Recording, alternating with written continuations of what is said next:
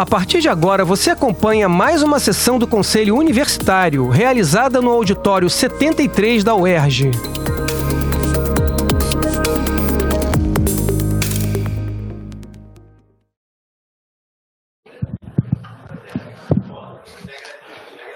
Bom dia a todas e todos.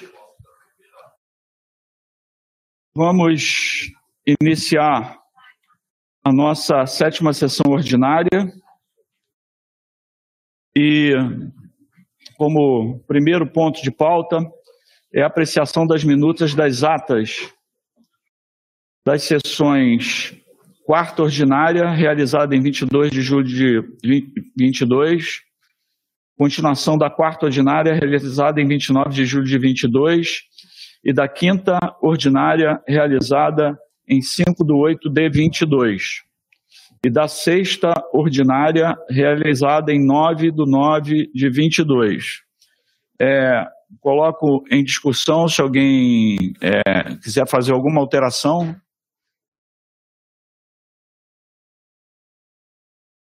Pessoal que está no chat pode se manifestar, na, no online se manifesta no chat.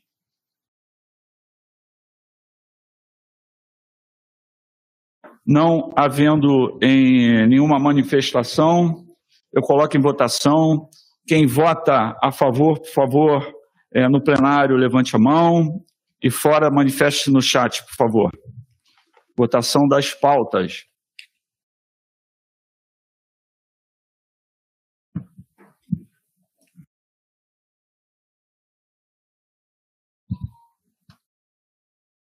É, aprovação de ato. Aprovação de ato. Levanta quem está a favor. Então.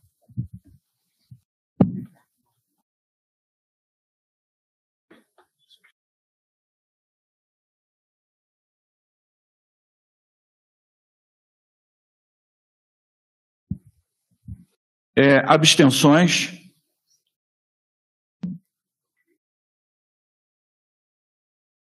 Aprovado por maioria com duas abstenções. É, ok. Bom, é, vamos iniciar o expediente. Eu já abro as inscrições enquanto eu vou fazer uma manifestação aqui. Eu queria só comunicar, eu queria comunicar que nós vamos, vocês naturalmente que vão receber o convite, se não receberam, mas para a ciência, a medalha José Bonifácio para o deputado Flávio Serafini no dia 29 de novembro, às 11 horas. Ok? 29 de novembro, às 11 horas. É, Ludmila, assim que tiver a lista, pode colocar ali no, no nosso chat. É, conselheiro André, por favor, a palavra é sua. Eu pediria é, que vocês procurem respeitar o máximo possível o tempo, até por solicitação do, do, do próprio, dos próprios conselheiros.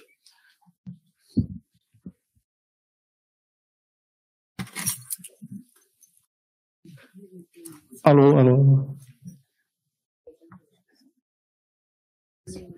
Bom dia a todos, conselheiros. Bom dia aqui aos colegas que estão acompanhando. Quero primeiro parabenizar o senhor Ari, né, por essa honrosa é, especial pelo reconhecimento dessa universidade, ao trabalho do senhor, e o senhor pode ter certeza, é um exemplo de um servidor público na, na, na correta palavra, de servidor mesmo. Parabéns, senhoria. Bom, é, magnífico. Eu gostaria de saber se, porventura, existe alguma novidade na situação dos auxiliares que ainda não receberam é, o valor devido conforme a Lei 8436 e, nesse sentido, parabenizar os colegas da SGP, na figura do Renan, do, do CERCAT, da superintendente Cláudia Mello, Melo, pelo empenho e diligência na condução do processo. A gente tem a convicção de que eles fizeram tudo aquilo que internamente é necessário para que isso seja feito. É, a gente, através do Renan, ficou sabendo que a SGP criou um processo, que é o SEI com final 02734 de 2022, que foi encaminhada à Subgep.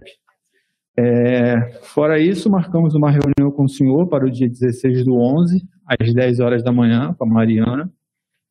E a gente espera que nessa reunião a gente tenha boas novas, né? É, e aproveitar, de alguma forma, lamentar né, que a reitoria, e apesar de possuir um capital político com o governo do Estado, devido os polêmicos projetos de descentralização, aquisição de unidades para abrigar novos campos, novos cursos, enfim, não usou do mesmo capital político para resolver uma, de maneira definitiva um problema que se arrasta desde, 1900, desde 2019.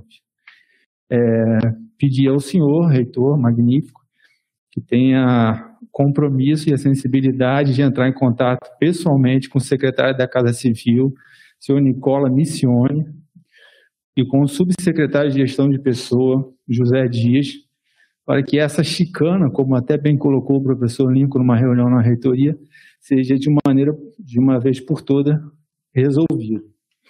É, e por fim, dizer, em nome dos técnicos né, dessa universidade que me procuram, é, que me sinto constrangido, de alguma forma angustiado, em discutir um projeto de deliberação que trata única e exclusivamente do acréscimo da palavra universitária ao nome da Policlínica Piquet Carneiro, quando direitos trabalhistas definidos por lei não estão sendo cumpridos.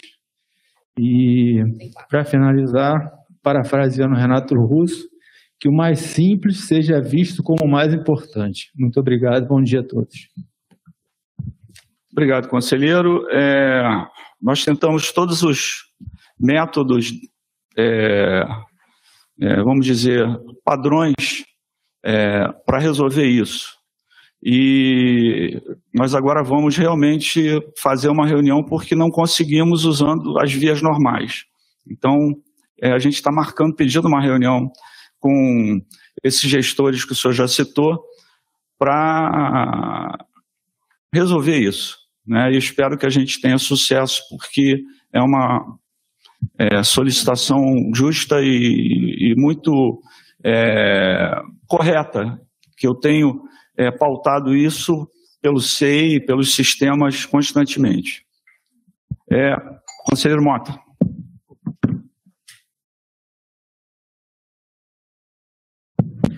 É, bom dia a todos, magnífico reitor. Não, eu só pedi a palavra para, como eu fiz ontem no, no CESEP, para é, parabenizar as pessoas que participaram ativamente da organização da UR Sem Muros. É um evento que, como eu sempre falo, eu, eu, gosto muito. Infelizmente, tenho tido pouco tempo de participar, de, de visitar, mas sempre que eu posso, eu vou ver todas as atividades. Em particular, é, assim, todos os servidores é, de cada reitoria que se reuniram meses para organizar o UR Sem Muros, no caso da PR2, o Ciro e seus, é, vamos dizer assim, seclas, né, que trabalharam muito loucamente para isso, para a parte da PR2 dar certo, da, da CEMIC.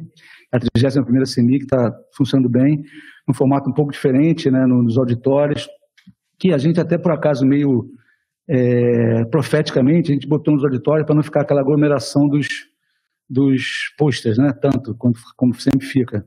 Até foi, foi um tempo bom, porque a Covid está dando uma pequena onda, torcer que não. Mas é, eu me inscrevi para isso, para agradecer aos organizadores e celebrar o, o evento que está ocorrendo. Obrigado. Obrigado. Conselheiro Lincoln. Bom dia a todos e todas, magnífico reitor, demais proreitores, é, colegas diretores de centro, conselheiros e conselheiras, assistência, todos aqueles que têm acompanhado as sessões do Conselho Universitário. Em primeiro lugar, é, estou aqui de volta durante um tempo de afastamento. Quero agradecer a todos aqueles que estiveram aí, mandaram mensagens para mim, a necessidade do retorno. Espero poder voltar e colaborar com a instituição como sempre tentei. Da mesma forma, quero agradecer a todos pela participação de todas as unidades, centros, enfim, é, setores da administração, pró-reitorias, em relação ao evento que nós estamos realizando, que é o da 31ª UR Sem Muros. Acho que é, a cada momento a gente tem que transformar a concepção desse evento e, mais uma vez, as circunstâncias, a realidade, a vida, enfim, e nós mesmos, né, é, nos colocamos é, em novos formatos, em novas proposições, ampliando inclusive os leques os horizontes de interface com a sociedade. Quero elogiar muito o trabalho de recepção que tem sido feito, não só aqui, mas também em outros campi, é, aos estudantes da rede pública estadual e de outras redes também, é, no sentido de tentar é, aproximar aquilo que nós produzimos, aquilo que é feito na indissociabilidade entre ensino, pesquisa e extensão, produção de conhecimento, a, confrontando com o unicacionismo que está posto na sociedade e abrindo portas para os estudantes, assim como demonstrando os trabalhos que são feitos pelos nossos estudantes sob orientação de docentes e técnicos dessa universidade. Então é muito valoroso poder ver como o trabalho dos servidores, né, sejam eles docentes e técnicos, colaboram na construção do conhecimento e como os nossos estudantes nos representam também junto a essa interface dialógica com a sociedade. É, agora mesmo estava vendo aí a, a, a, é, trabalhos de conclusão de cursos de graduação, e como é importante isso e como é importante reconhecer esses trabalhos da mesma forma como outros que são feitos em conjunto com a sociedade. Então, de parabéns está o ERJ, assim como também vai estar de parabéns daqui a pouco, e já está de parabéns o senhor Ari, que manda aqui o meu abraço. Sei que depois vai ficar difícil a gente se falar, porque vai ser a comemoração, mas objetivamente é muito importante que a gente também esteja reconhecendo as trajetórias nessa universidade. Obrigado. Obrigado, conselheiro. Conselheiro Gaúcho. Bom dia, magnífico reitor, demais conselheiros, assistência, em primeiro lugar, dar os parabéns ao companheiro Ari pela justa homenagem. É um colega homenageado pela universidade, é sempre um afago, um merecedor, é sempre um afago no coração da gente. Parabéns e que estejamos sempre na luta. Lamentar também, comunicar esse conselho, que ontem eu estava no último dia da eleição do Cinto Perge, lá no hospital, e recebi a notícia que nós perdemos um colega aqui da manutenção, José Franklin. É, infelizmente, perdemos o companheiro aí, fizeram de tudo que necessário no hospital, mas não deu. Então, lamentar, além dessas, o país parece que está começou com Gal Costa, com Boldrin, com colega, a gente essa semana tá tô doido que ela acabe logo. Mas, por outro lado, reitor, eu quero lembrar aqui, eu sei que já tivemos várias, pode ser redundância, o companheiro André já falou, nós já tivemos várias reuniões sobre isso, mas eu quero lembrar esse conselho, quem não era conselheiro à época, essa história dos auxiliares que passaram para técnico, foi um trabalho feito na gestão de Vieira Alves, com pareceres de Maurício Mota. Esse conselho todo votou, portanto, é responsável por isso. E, infelizmente, é, algum podre foi lá e denunciou a Lei 7426 de 2016. Alguns que já tinham ido a T2 ficaram e outros ficaram estagnados ali no A, A1, A2. E a gente, numa jogada, numa emergência, com a ajuda de muitos aqui, que às vezes não gostam nem de dar o nome para não ficar muito na fita, mas muita gente me ajudou, nós conseguimos fazer às pressas e até salvando esse próprio conselho. Eu, como, como sindicalista, fui parar no Ministério Público, defendendo isso, e a gente fez a lei junto com a Georgina, a vice-reitora na época, a lei 8436, com uma tabela diferente, salvamos não só os colegas de perderem 40%, mas também salvamos a integridade desse conselho, porque o presidente responde, o reitor, mas nós também votamos e nós também discutimos as coisas, nós temos que saber das nossas responsabilidades.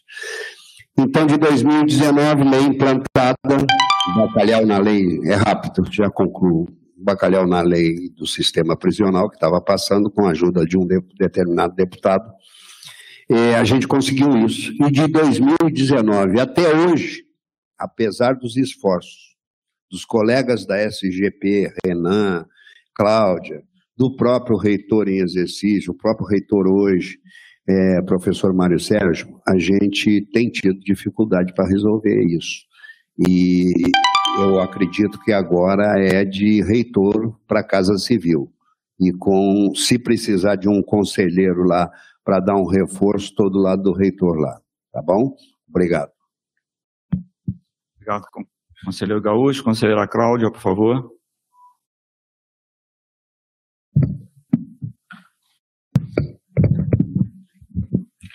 Bom dia a todos, todas e todos. Eu uso esse microfone aqui muito brevemente, primeiro para saudar o nosso querido colega Ari, é o primeiro em 72 anos, e saudando o senhor, senhor Ari, eu quero saudar toda a DAF, a quem eu, como gestor institucional, devo muito, e pessoalmente também, porque eu entendo muito pouco do que vocês fazem tão bem, então, o meu agradecimento à DAF e em seu nome, é, o meu desejo de que esse seja o primeiro de muitos meritosos eméritos funcionários técnico-administrativos da nossa UERJ. Em segundo lugar, é, eu queria registrar a alegria que ontem nós tivemos aqui na nossa universidade um desfile de divines. E para quem não entende o que é divines, são pessoas trans que produzem moda e que eram divinas, mas que se intitulam o que a gente chama respeitosamente de todes e tornou-se divines. E foi um evento, é, eu tive com eles à tarde na montagem, não pude estar na hora exata do evento, porque eu estava na missa de sétimo dia do meu irmão mais velho, mas esse povo é tão divino que eles me mandavam é, trechos do desfile em tempo real, dizendo que, como eu não podia estar lá, o desfile até mim. Então, eu faço aqui esse registro porque é a primeira vez que pessoas que sofrem a invisibilidade do seu ofício, que são artistas, são artistas plásticos, são designers, são modelos, são costureiras, é, é a primeira vez que fazem um desfile fora de território de favela. E essa vez foi dentro da UERJ. E acho muito importante que a gente realce e agradeça essa troca, porque foi uma troca dentro da UERJ Sem Muros, foi trazer algo que é feito realmente fora dos muros da universidade, para somar, e era do lado também da tenda do, das comunidades indígenas que estavam aqui, estão conosco, está, estiveram até ontem, porque parece que está resolvida a questão para alguns, mas não está. Nós, eu, a, a, é, recentemente eu fiz um vídeo chamando todos, todas e todos, que era para a festa do servidor público. E nós fomos invadidos por robôs. Eu fui chamada até de ovo do satanás. Foi a coisa mais simples, como não sei exatamente o que é, que é ser isso, mas foi robô que invadiu. É, em, em 48 horas, Egberto, tivemos 19 mil visualizações e assim é, em um minuto 50 xingamentos só pela palavra todes. A única coisa que incomodou as pessoas que se incomodam com o que é diferente deles foi a palavra todes. Era todos os ataques em cima disso. Então, eu dou um salve a todas, todes e todos. Muito obrigada.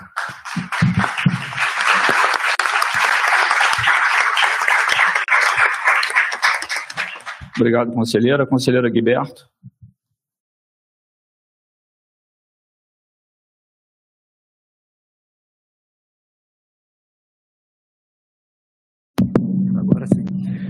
Então, vou começar, é, querida Cláudia, falando com todos, todas, todas e todos. Bom dia. É, eu queria, é, primeiro eu queria falar do meu querido Ari, porque esse ano eu completo 40 anos de UERJ, né, como professor aqui da casa. E eu lembro, quando eu ainda era estudante, tá? Em que participei de um, um dos primeiros projetos FINEPs da, da, da UERJ, e que o Ari já estava na DEFIN e nos ajudou muito. Eu, então, Ari, muito obrigado por todos esses anos que você tem ajudado a cada um de nós aqui a, a administrar os recursos, estão na DEFIN, na DAF, aonde, aonde você Passou. É, eu queria também é, reconhecer a participação, parabenizar toda a nossa comunidade pela participação no Rio Innovation Week. Né? E é um negócio difícil, porque a gente teve que se desdobrar. A gente tinha que estar aqui na 31ª é, Oeste Sem Muros e também tínhamos que estar lá na, na Rio Innovation Week. A participação da UERJ foi bastante grande, um esforço considerável da PR2, da professora Marinilza do Inove UERJ, e nós tivemos, eu vou citar aqui alguns, algumas participações em que eu assisti, fiquei muito, muito feliz com isso. Primeiro, do próprio CED, né, que eu dirijo, com a professora Tatiane Alves, que foi lá apresentar o projeto GovTech e o Conecta. Né? A professora Mônica Marques, do Instituto de Química, falando da contaminação com microplásticos, que é um problema muito grave e que pode ter soluções, mas depende de um, de grande investimento e as startups podem ajudar nisso.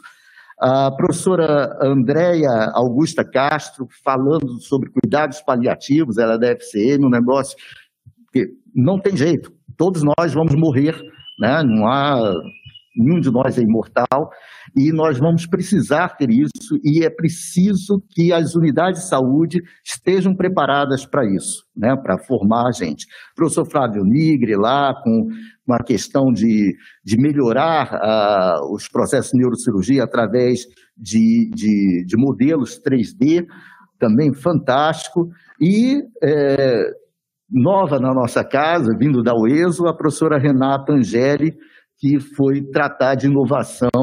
É, então, todas essas, essas, apresentações estavam divididas entre o, o palco, né, é, é, de ciência, que era um, uma combinação com a FAPERJ também, e uh, também nos nossos estandes da UERJ e no, no, no, nos módulos né, em que tinham várias apresentações. Claro que eu vou esquecer várias, porque a quantidade foi bastante grande, bastante apreciável, mas é, é com muito orgulho que a gente teve essa participação da UERJ nessa grande feira. Obrigado, conselheiro Guilherme. Conselheiro Bruno.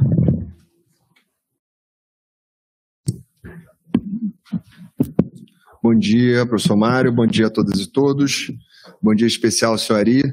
É, com muita alegria que a gente é, recebe a, a pauta de hoje e num momento muito, é, num momento de virada importante do nosso país, em que comemorar a trajetória de um servidor com a dedicação que o senhor tem é comemorar o serviço público, é comemorar a, a história da nossa universidade e é comemorar as transformações que a gente precisa ter no país que começa, a gente acompanha com muita apreensão cada momento e cada lance da transição que começa a restituir uma política de institucionalidade, de respeito aos direitos coletivos conquistados pela história de cada um, de cada uma, como a que senhor tem na nossa universidade. É importante também destacar que essa homenagem, o título de né, técnico administrativo emérito, ela veio num conjunto de modificações na história da nossa universidade, com uma participação dos colegas técnico-administrativos como conselheiros também do SESEP, né, o que significa dizer que os nossos colegas técnicos também se envolvem e participam da tomada de decisões de questões acadêmicas, né? E o avanço e aperfeiçoamento do prêmio Anísio Teixeira, a gente já se debruçou aqui na sessão passada. Então, uma série de modificações que buscam construir na UERJ a identidade de servidores para colegas que têm atuações diversificadas como docentes e técnicos. Né? Então, esse é um, um momento importante da nossa história que precisa estar registrado e toda a nossa participação ativa é, a Conselheiro Gaúcho nesse processo, naquilo que for preciso. Também queria registrar uma outra questão. É, nós publicamos ontem nas, no site do CH o Manual de Progressões e Promoções. Todos sabem, as nossas progressões e promoções docentes estão reguladas por diversas resoluções e deliberações que às vezes criam alguma complicação no processo. Então, nós unificamos no manual e pudemos botar no site porque temos a participação da DGTI, um convênio que tem dois estagiários lá muito dedicados. Então, obrigado, Fábio e os colegas. É, também tivemos na produção do manual interlocução com a SGP, né, trazendo e agindo muito na, no encurtamento é, das distâncias das diferentes dinâmicas da administração central com as unidades acadêmicas. Então, agradeço muitíssimo a Cláudia toda a equipe da SGP. é, na participação disso e dos meus colegas diretores de centro, Nádia aqui representada pelo Elvésio, Jorge, Dirce, é, estamos produzindo uma minuta para unificar as diversas resoluções numa única resolução e numa única deliberação, que certamente vão ajudar não só no processo administrativo, mas vão estimular o exercício desse direito, que é a promoção e a progressão nas nossas carreiras. Queria também registrar é, a nossa é, envolvimento com é, políticas e práticas de inclusão. Fizemos um encontro no CH para concluir e levantamos alguns aspectos que são temas que serão importantes serem desdobrados nesse conselho. A gente precisa avançar no cadastramento da pessoa com necessidades especiais e com a pessoa com deficiência na UERJ.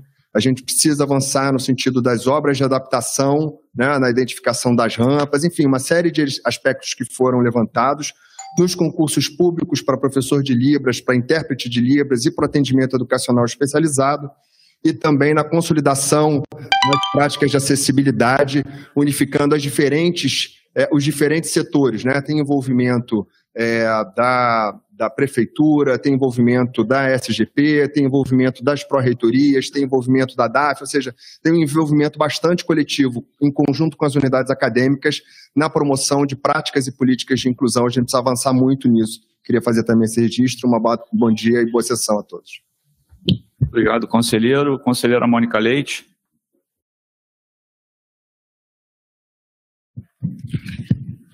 É, bom dia, magnífico reitor, é, todos os conselheiros, diretores, pró-reitores.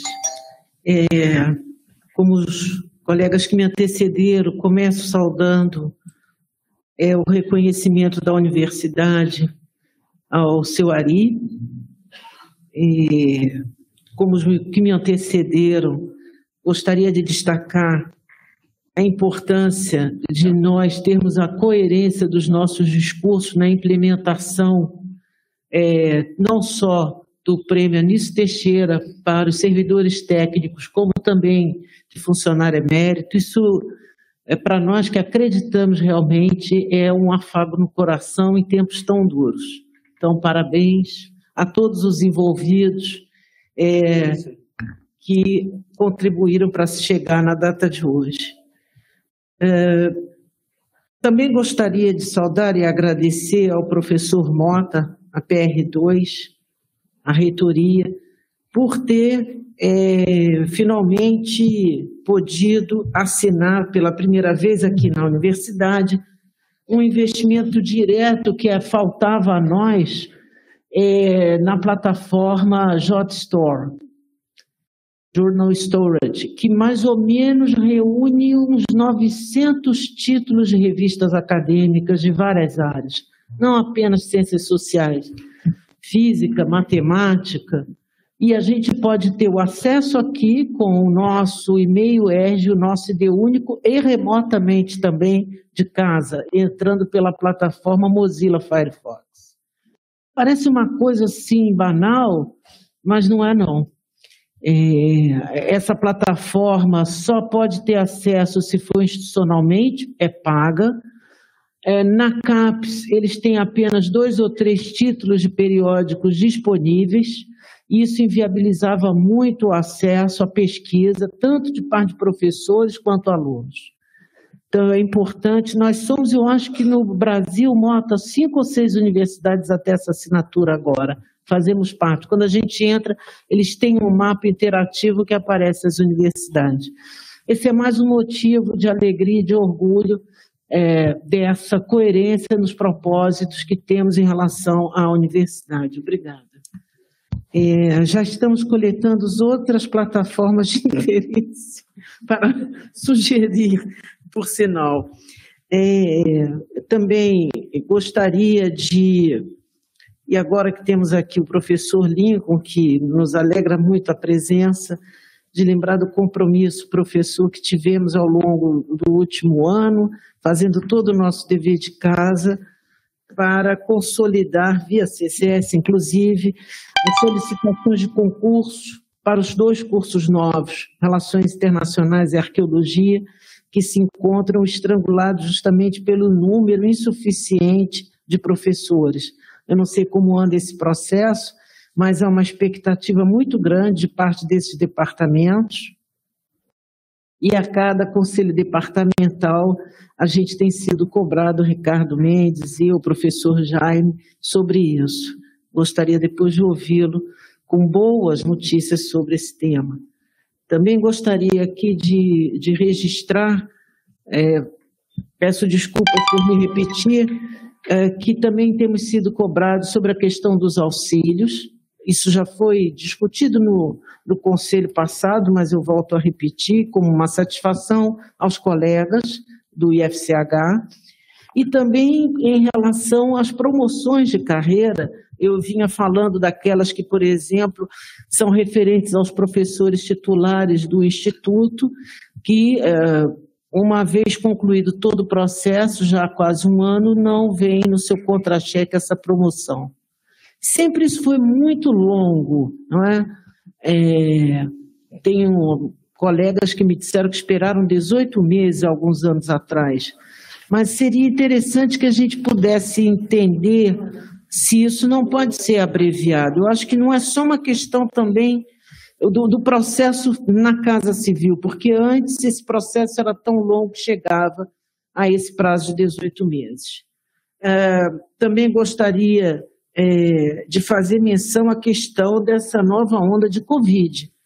No IFCH, a gente está tendo é, vários colegas, professores e técnicos é, contaminados de licença em casa.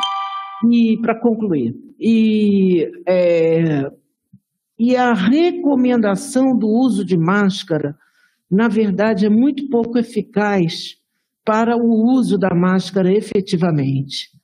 As pessoas não sentem a gravidade quando há uma recomendação. Talvez fosse o caso da universidade pensar, em a PR5 pensar em algo um pouco mais é, explícito, explícito, né? diante da gravidade da, dos casos que estão surgindo e do número, e dizer mesmo, enquanto essa onda não passar, o uso de máscara é exigido na universidade. Até porque, por exemplo, eu dou aula de máscara e os alunos não, não assistem aula de máscara e reclamam: você está dando aula de máscara? Ah, sim, eu estou. Então, eu acho que cria uma certa, um certo ruído que não, não, não ajuda em nada a, a nós aqui. Era isso, muito obrigada. Obrigado, conselheira. É, só esclarecendo em relação aos auxílios, a gente continua desde o início desse processo ele tem sido uma troca de documentos entre o Conselho de Recuperação Fiscal e a UERJ, pedindo várias coisas. Só que é, na última semana teve uma mudança que eu desconfio que possa ter sido para melhor.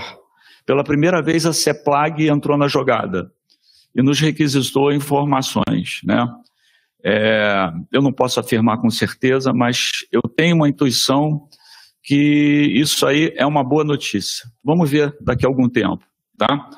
É, quanto à questão dos concursos, eu abro para o professor Lincoln e depois eu vou pedir, como esse assunto de Covid é um assunto médico, eu vou pedir ao professor Rufino para esclarecer, ok? Professor. É, Mônica, em primeiro lugar, muito obrigado, tá? É sempre é bom retornar ao convívio. E essa demanda, que na verdade é uma demanda de todos nós, né? todas as unidades acadêmicas, é para uma definição dessa questão da utilização das vagas né? Para concurso docente, sejam vagas oriundas de vacância, sejam vagas oriundas é, de outras situações onde não há efetivamente o balizador da vacância. É, nós fizemos inclusive durante aí o meu afastamento, o professor Mota nos ajudou nisso, com a aquiescência do magnífico reitor, o pedido às os centros e as unidades acadêmicas que pudessem estar enviando de novo num, num perfil atualizado né, as informações sobre as suas carências, vou usar essa expressão, né, sobre as suas demandas. Da mesma forma, estamos com um grupo de trabalho da CADOC com a SGP, exatamente buscando os balizadores que nós temos de levantamentos históricos ah, da existência de vagas, cargos, docentes dentro da universidade. A ideia é promover um cruzamento e, a partir daí, efetivamente, promover a discussão junto com as direções de centros setoriais sobre a destinação dessas vagas.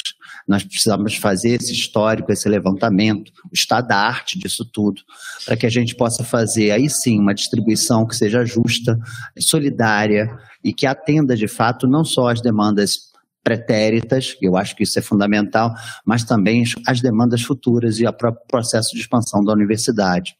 É, também já conversamos com o magnífico reitor, e, e ele também já promoveu algumas interfaces no sentido uh, de estabelecermos conexões políticas futuras até é, para o caso de, é, no qual a universidade talvez precise da ampliação desses cargos de docentes e de técnicos também, né? Enfim, então é um processo de planejamento e a gente espera em muito em breve já estar chamando as direções de centro, né? E aí é, algumas unidades até receberam na sua base, né, um retorno por parte da CADOC solicitando a, o aprimoramento das informações é, com mais detalhes. Então terminada essa fase, nós vamos entrar de fato nessa outra que é fundamental, que é da destinação e planejamento da destinação dessas vagas docentes. É, é, um processo difícil, a universidade tem gaps de informação, e é muito importante que a gente esteja bem balizado até em relação a esses gaps de informação, para que aqueles valores e aquelas quantidades somatórios necessários, até para um possível pedido de ampliação do número de cargos, ele possa ser o mais justo possível, o mais exato possível, ah, para que também não sejamos questionados externamente. Então é esse, é esse o, diria eu, o estado da arte no qual nós encontramos e pretendemos terminar isso muito rapidamente, tá bom? O conselheiro Bruno está pedindo a palavra, magnífico reitor. Pois não, pois não. Era sobre isso, mas pode ser ao final do, do expediente. Ok. É, eu concordo plenamente com você. Ponto. Só que uma das características que nós temos que entender é que nós estamos numa unidade de ensino. E a unidade de ensino, ela tem, por fim, é um processo educacional. Nós somos educadores. E o que a gente notou nesses três anos, primeiro nós é, dominamos todos esses processos, porque são três anos de sofrimento. Então todos nós sabemos como são lidados esses passos. É, e o que, o que a gente notou é que eu não sei se é uma sociedade é, que piorou nesses quatro anos, se é uma dificuldade mesmo cultural mas o litígio ele é, é, surge por determinados é, é, e pequenos dados. Quando a gente recomenda e a gente na pesquisa a gente faz strong recommendation, dependendo do, do processo de análise de evidência, não existe a palavra certeza, você existe a palavra de qualidade de evidência, e dentro dessa qualidade de evidência você fala fraca qualidade de evidência, forte qualidade de evidência, e o pesquisador recebe essas informações e analisa e desenvolve.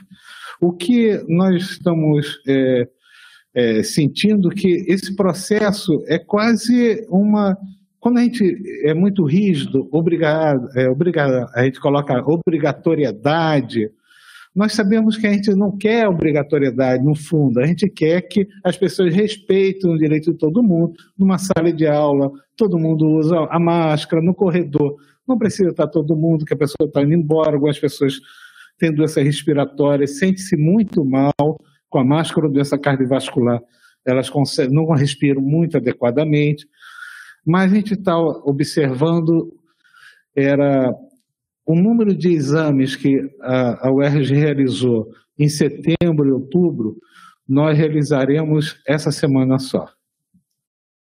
Foram duzentos e poucos, duzentos e poucos, 500 exames. Essa semana a gente deve ultrapassar os 500 exames. Então, eu estou esperando o consolidado da semana. O percentual de positividade para discutir com o grupo, apresentar uma proposta, mas tem uma grande possibilidade de a gente ascender para a obrigatoriedade. Tá? Sim, Eu agradeço, eu entendo, mas se a gente pensa que não há um controle efetivo e a doença progride em alguns casos muito rapidamente, até para óbito, né? a gente pode ser um pouco mais contundente. E veja, na universidade todo mundo respeita, é proibido fumar, em vários aspectos, em vários espaços, perdão.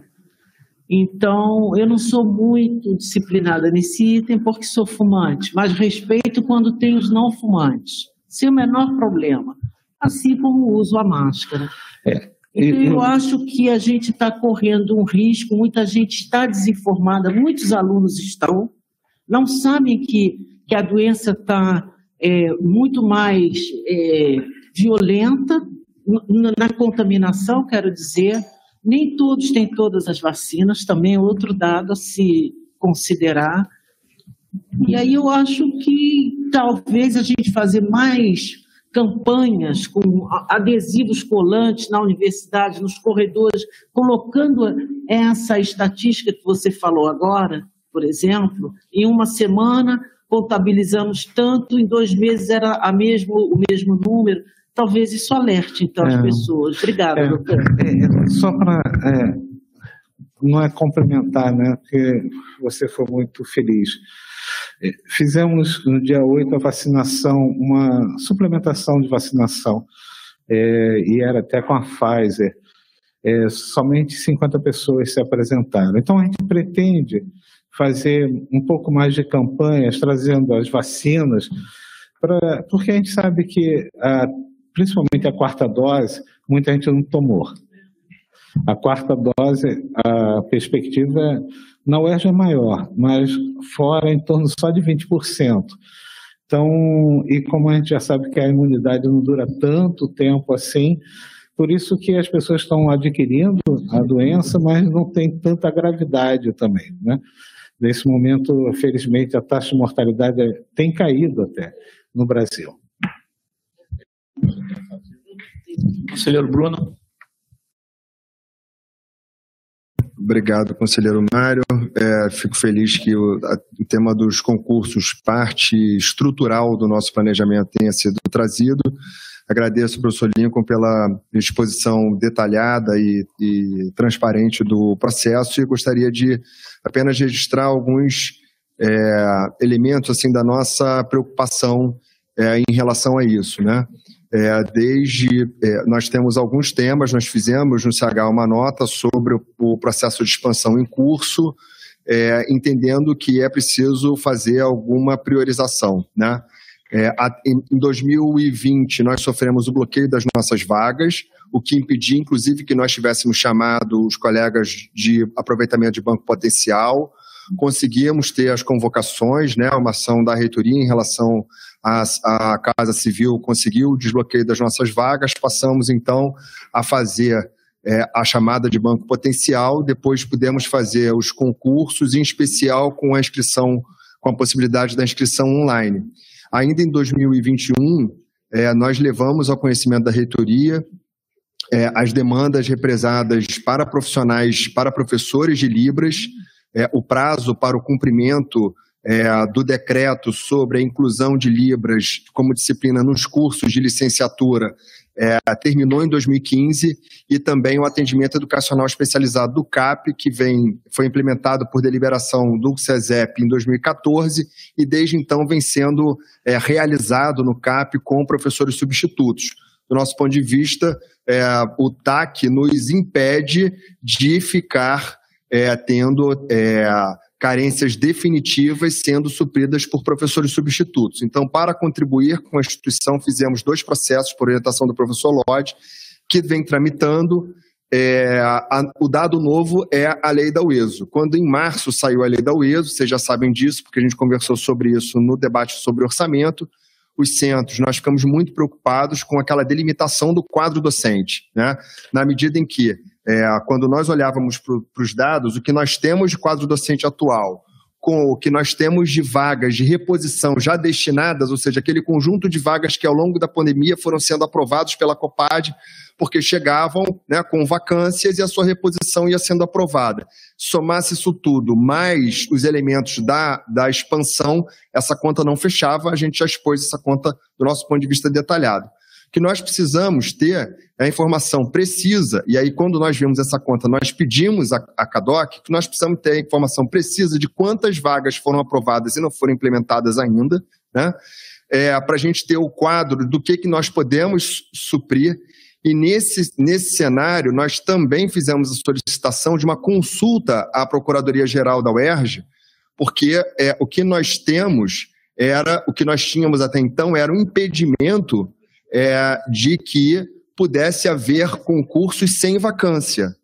É, a Procuradoria já se manifestou em agosto é, sobre isso, identificando que nós temos vaga e há possibilidade de fazer concursos. Então, desse ponto de vista, não há óbice do ponto de vista jurídico para que nós possamos realizar os concursos. A gente precisa avançar no planejamento e, no nosso entendimento, eu queria acrescentar mais um, um dado aqui nós temos um conjunto de vagas sem vacância oferecidas, é, aprovadas é, até 2016, 2017. Se esse, é, a gente precisa entender é, se esse, esse parecer da Procuradoria retira o óbvio sem possibilidade de a gente realizar concurso sem vacância, esses cursos, essas vagas dadas em função, concedidas em função de reformas curriculares, se nós temos as vagas fixadas em lei, um quadro docente fixado em lei com alguma sobra, digamos assim, se nós temos já a concessão é, dessas vagas e nós temos um parecer jurídico que nos abre a possibilidade de utilização dessas vagas, do nosso ponto de vista, salvo engano, não haveria óbice institucional para dar andamento, por exemplo, a esses casos a menos que se fizesse, se tornasse sem efeito aquela vaga concedida lá. Então, acho que esse é um elemento, como o professor Lincoln bem é, apresentou, que vai demandar muita articulação é, institucional nossa, mas nós temos elementos já que, é, do nosso ponto de vista, devem conduzir a ações institucionais bastante precisas para dar desdobramento nisso, com a preocupação todos sabem, da abertura de cursos novos e da oferta de novas vagas e da geração de novas carências, sem que isto impeça a, a, a realização de um suprimento que é absolutamente necessário, que já tem, já tem aprovações anteriores ou que tem demanda legal no caso de Libres do atendimento educacional especializado no CAP. Esse foi o sentido da nossa manifestação é, a reitoria no sentido de contribuir com esse planejamento. Muito obrigado. Obrigado, conselheiro. Agora a conselheira Patrícia. Oi, bom dia a todas as pessoas. É, queria começar é, falando sobre a UERJ Sem Muros, a alegria da gente tá, ter recebido na FFP a UERJ Sem Muros. Foi uma semana muito bonita de ver é, as crianças, as famílias, ex-alunos levando as turmas. Então, é, foi, foi muito bom né, ter, ter visto a universidade cada vez mais viva nesse sentido, sobretudo nessa relação com a cidade de São Gonçalo. Então, queria falar a respeito disso, que é importante também a gente falar coisas boas acontecendo sempre, né, na nossa universidade. Mas eu, mas eu não, adianta, porque assim, eu também quero tocar sempre no mesmo assunto, que é chato, mas que é importante, que é a questão da alimentação na FFP. É, a gente ainda vive de pipoca, né? A gente ainda vive de salgadinho da porta. É, é muito sério e é muito grave. É, essa situação né, do decorrer do semestre ainda está acontecendo dessa forma. É, não, não tem solução, porque, assim, ao mesmo tempo, na última, no, nosso, no nosso último conselho, né, é, foi falado sobre as, as, possibilidades de descentralização de recurso, né, de outros modos, mas nada foi feito, nem uma plaquinha estamos em obra foi colocada na universidade, e a gente precisa dar andamento a essa questão. Eu não me importo, eu, Patrícia, em levar a marmita, mas eu me importo pelos dois mil alunos, né, com a maioria deles é, de origem popular, da periferia, a gente atende os alunos da periferia, então é, eu quero cada vez mais construir isso como um campo de sensibilidade, porque a gente está falando de alimento e de fome, e, e, é grave. Né? Um outro assunto que também é um assunto sempre sensível, é a questão da acessibilidade. É, é muito, é, eu fico triste em ter que dizer isso, mas uma parte do recurso que vinha do projeto né, de uma professora, ele está sendo gasto com outras demandas, porque ela está no processo de aposentadoria e precisa resolver. Então, assim, a gente não vai resolver acessibilidade, que é uma coisa séria, importante para a universidade, porque uma parte desse recurso ele não, ele não vai estar mais disponível e que é uma pena porque ele estava disponível para isso, né? É, me lembro que Geraldo falou aqui sobre os aços muito caros, das coisas, das demandas em relação, mas é, é, assim, eu não sou da administração pública, mas não é possível que tendo recurso disponível para, para comprar, né, para, resolver uma obra tão importante, a gente tem um perfil de alunos cada vez mais né, precisando utilizar acessibilidade, tem, tem alunos mais velhos, tem alunos deficientes, e é para estar tá lá na universidade, né? A gente não quer que eles não estejam, mas a gente precisa criar as condições para que eles estejam dignamente. Então, é, trago, essa, trago essa fala, sobretudo, para a gente pensar o lugar mesmo da universidade. Obrigada. Obrigado, conselheira. É, a questão da acessibilidade, isso já foi determinado para a prefeitura para fazer todas as é, obras necessárias, isso está em processo. É, esses processos de obra e licitação são sempre complicados, mas isso é meta nossa, assim. É, com, com, relação à alimentação, é, tem sido feitas algumas é, ações em relação a isso, né? É, antigamente o aluno não tinha nem o restaurante, mas também não tinha nenhum auxílio. Agora a gente tem o auxílio alimentação que os alunos recebem, mas a gente espera é, que a questão da, da, das obras dos restaurantes sejam feitas em todas as unidades externas. É a nossa meta. A prefeitura está com essa incumbência. É, conselheiro Ricardo.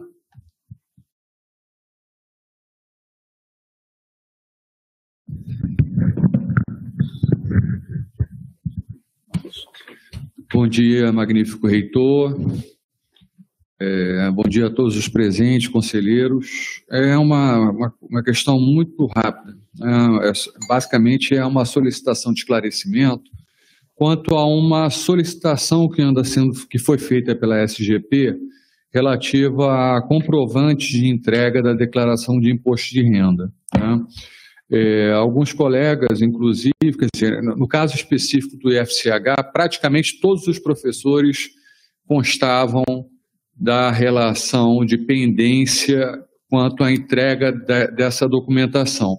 E tem alguns colegas que se deparam até com uma certa dificuldade porque não guardaram o comprovante. Então tem que fazer mais uma vez essa solicitação, né? quer dizer, o, o encaminhamento da documentação. E alguns colegas, inclusive, entraram no site do, do SED RPF né, e verificaram que é, haviam sido solicitados para entrega e a documentação relativa é, à sua situação específica constava como aguardando avaliação. Ou seja, é, o SED RPF não havia feito ainda a avaliação estava cobrando mais uma vez. Né? O que é, é complicado, né? porque né, já, nós já nos deparamos com uma série de demandas dentro da universidade relativas à documentação, e aí temos que nos deparar com mais uma documentação que temos que entregar, já entregamos muitas vezes, e em alguns casos específicos, alguns colegas não guardaram a comprovação, e o que causa uma certa consternação. Então, é uma solicitação de esclarecimento quanto a é, o, que que o que que o SED e RPF, é, o setor específico, é, fez às declarações já entregues e por que, que está cobrando mais uma vez, né? inclusive praticamente de todos os funcionários. Obrigado. É, obrigado, conselheiro. Eu vou levar essa, essa questão à professora a, a Cláudia, a diretora da SGP, para poder entender o que está acontecendo. É, não havendo mais manifestações, é, eu queria falar algumas coisas aqui rapidamente. É, primeiro que a gente lançou um edital para ocupação do antigo prédio do CAP, que é um prédio que está em excelentes condições. está vazio e a gente tem uma demanda é, de espaço físico aqui nesse campus que é um negócio impressionante.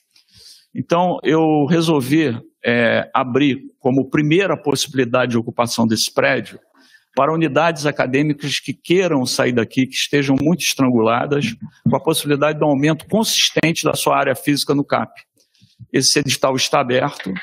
É, se não houverem inscrições, a gente vai tentar outra destinação é, para ocupação daquele imóvel. Tá? Queria falar também de duas coisas.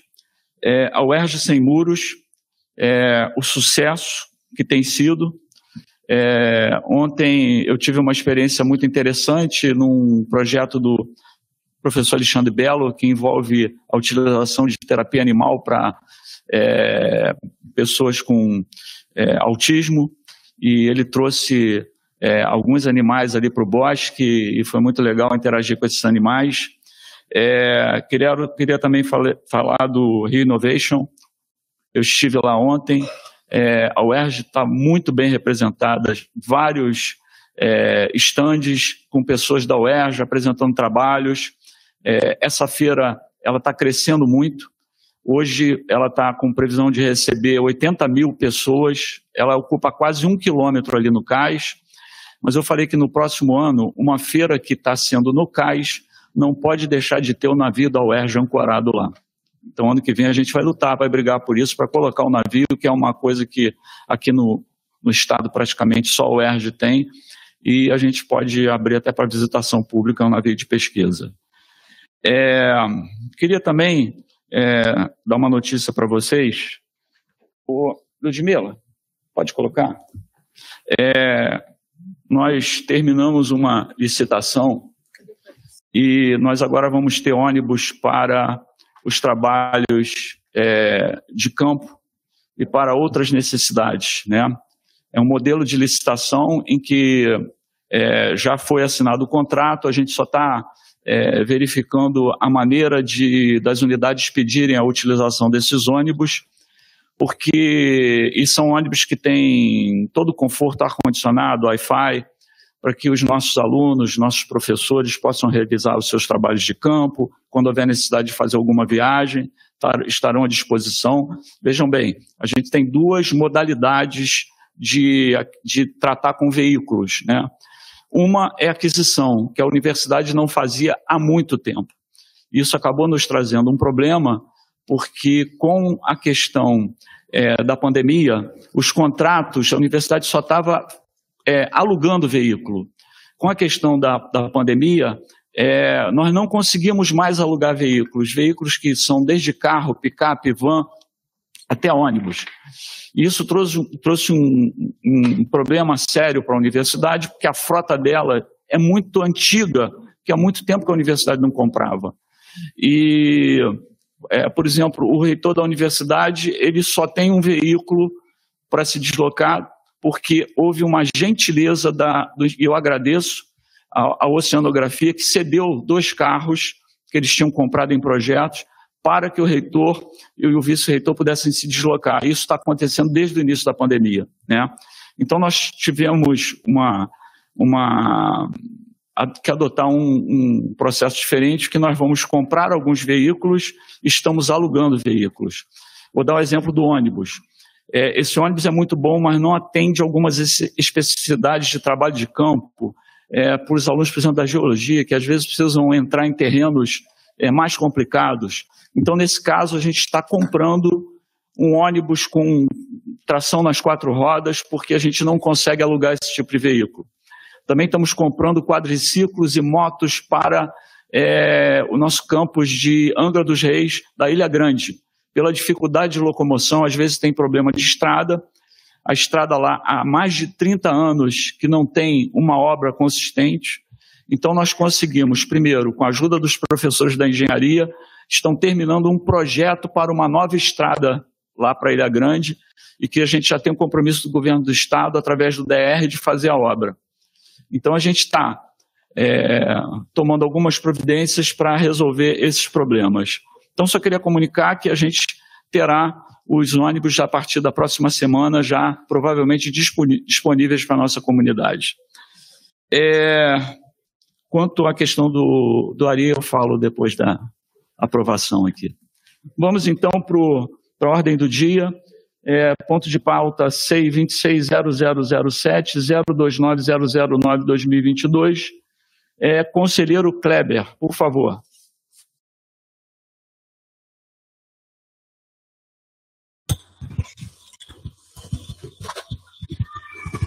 Bom dia a todos. Todos conseguem me ouvir bem, não? É, bom dia, magnífico reitor. É, eu queria começar a minha fala trazendo aqui a parabenizar né, universidade pela UERJ Sem Muros. É uma camisa que a gente tem prazer em, em investir.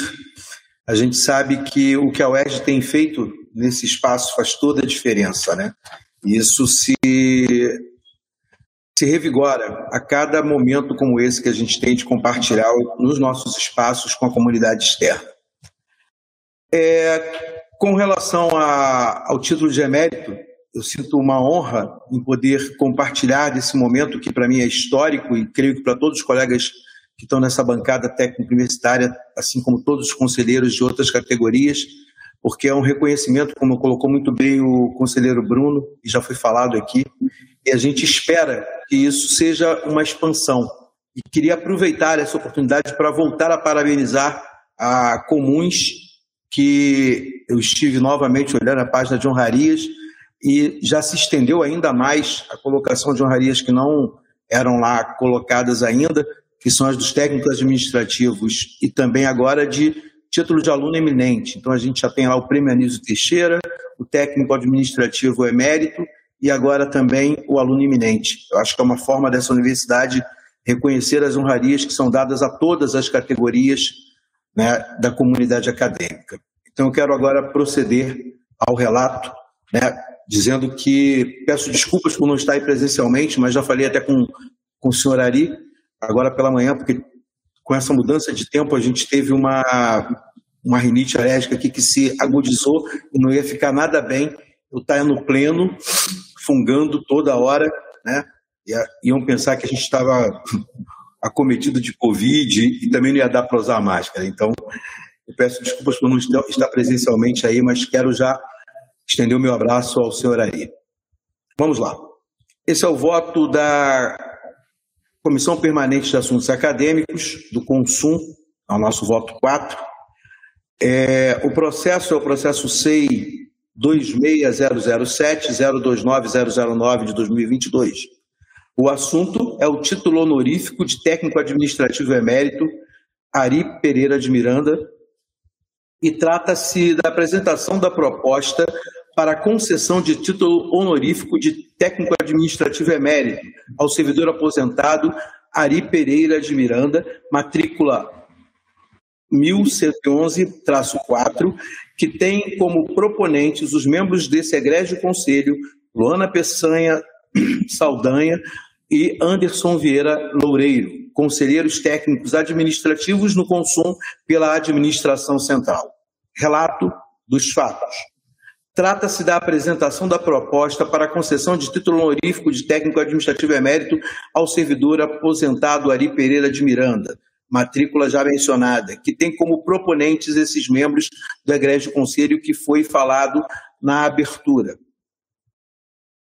É, a solicitação teve registro de recebimento na SECOM por e-mail no dia 28 de junho de 2022. A demanda originou-se a partir de manifestação de servidores dessa universidade, ratificada por documento tipo abaixo assinado, constante do mencionado processo e acessível no SEI. Do embasamento dessa proposta, o título honorífico a que se refere este relato foi aprovado em sessão ordinária do Consumo em 8 de abril de 2022. Naquela ocasião, reconheceu-se a necessidade de se modificar o estatuto e o regimento da UERJ com a finalidade de se ver contemplado no texto este avanço significativo no que tange o de nossa comunidade universitária, que identifica nesses membros o merecimento honorífico advindo do seu exercício profissional e de sua conduta no desempenho da função pública na Universidade do Estado do Rio de Janeiro, a UERJ. Título similar a esse já é concedido na Universidade Federal do Rio de Janeiro, a UFRJ, ao seu quadro técnico-administrativo desde 2018. Diante disto, entendo ser emblemático e gratificante nos assemelharmos à nossa co-irmã federal, reforçando as fileiras do reconhecimento justo a esta categoria de servidores públicos, por meio de honrarias, ora possíveis, especialmente por ser a UERJ uma, uma referência expressiva em sua postura de vanguarda, de ações de reconhecimento aos anseios de sua comunidade. Algo que se, evidencia nas políticas de ações afirmativas, nas medidas de sustentação e apoio à permanência do alunado e a apoio a iniciativas voltadas à valorização das atividades docente no ensino, na pesquisa e extensão, práticas já consagradas nessa casa. O título de emérito em nossa universidade é concedido ao servidor que se tenha aposentado após pelo menos 20 anos de serviço à UERJ e que tenha se destacado de forma excepcional pela capacidade e dedicação. Para esta universidade, o título de técnico administrativo emérito, assim otorgado ao senhor Ari Pereira de Miranda, tem um significado especial, considerando a sua notável trajetória unida ao fato de ser pioneiro nessa honraria. Um tempo magnífico no presente que, através de uma trajetória consagrada num passado exemplar de serviço e contribuição, se materializa para os futuros técnicos que hão de ser igualmente honrados no reconhecimento da importância do seu papel para a Universidade do Estado do Rio de Janeiro. Assim, a leitura atenta desse processo de titulação nos mostra a todos que a motivação para este reconhecimento foi a magistral vida deste ilustre servidor técnico-administrativo cujo passado se exemplificou nos atos e atitudes bondosas, generosas, amigas e fraternas, com as quais ele sempre se distinguiu para os seus superiores, para os seus colegas e para eventuais participantes da nossa rotina universitária, em 58 anos de serviço. O seu futuro, agora marcado por esta honraria, com certeza foi o resultado e o somatório do tudo que fez na sua carreira e na sua conduta como profissional na diretoria da administração financeira, mas também na sua conduta exemplar com os agentes dos outros setores, que encontraram nele empenho, presteza e consideração no cumprimento de um paradigma de atenção e acolhimento das demandas a ele cabíveis. Do memorial e da pertinência. Não conheci pessoal, pessoalmente o senhor Ari Pereira de Miranda. Ainda não tive o prazer de estar com ele, mas não me furtarei, depois deste relato, a ter esse prazer. Contudo, através dos relatos dos seus pares, testemunhos que são partes integrantes do processo concessório e comporão o seu memorial a partir daqui, pude conhecê-lo como por ouvir falar. E me senti honrado.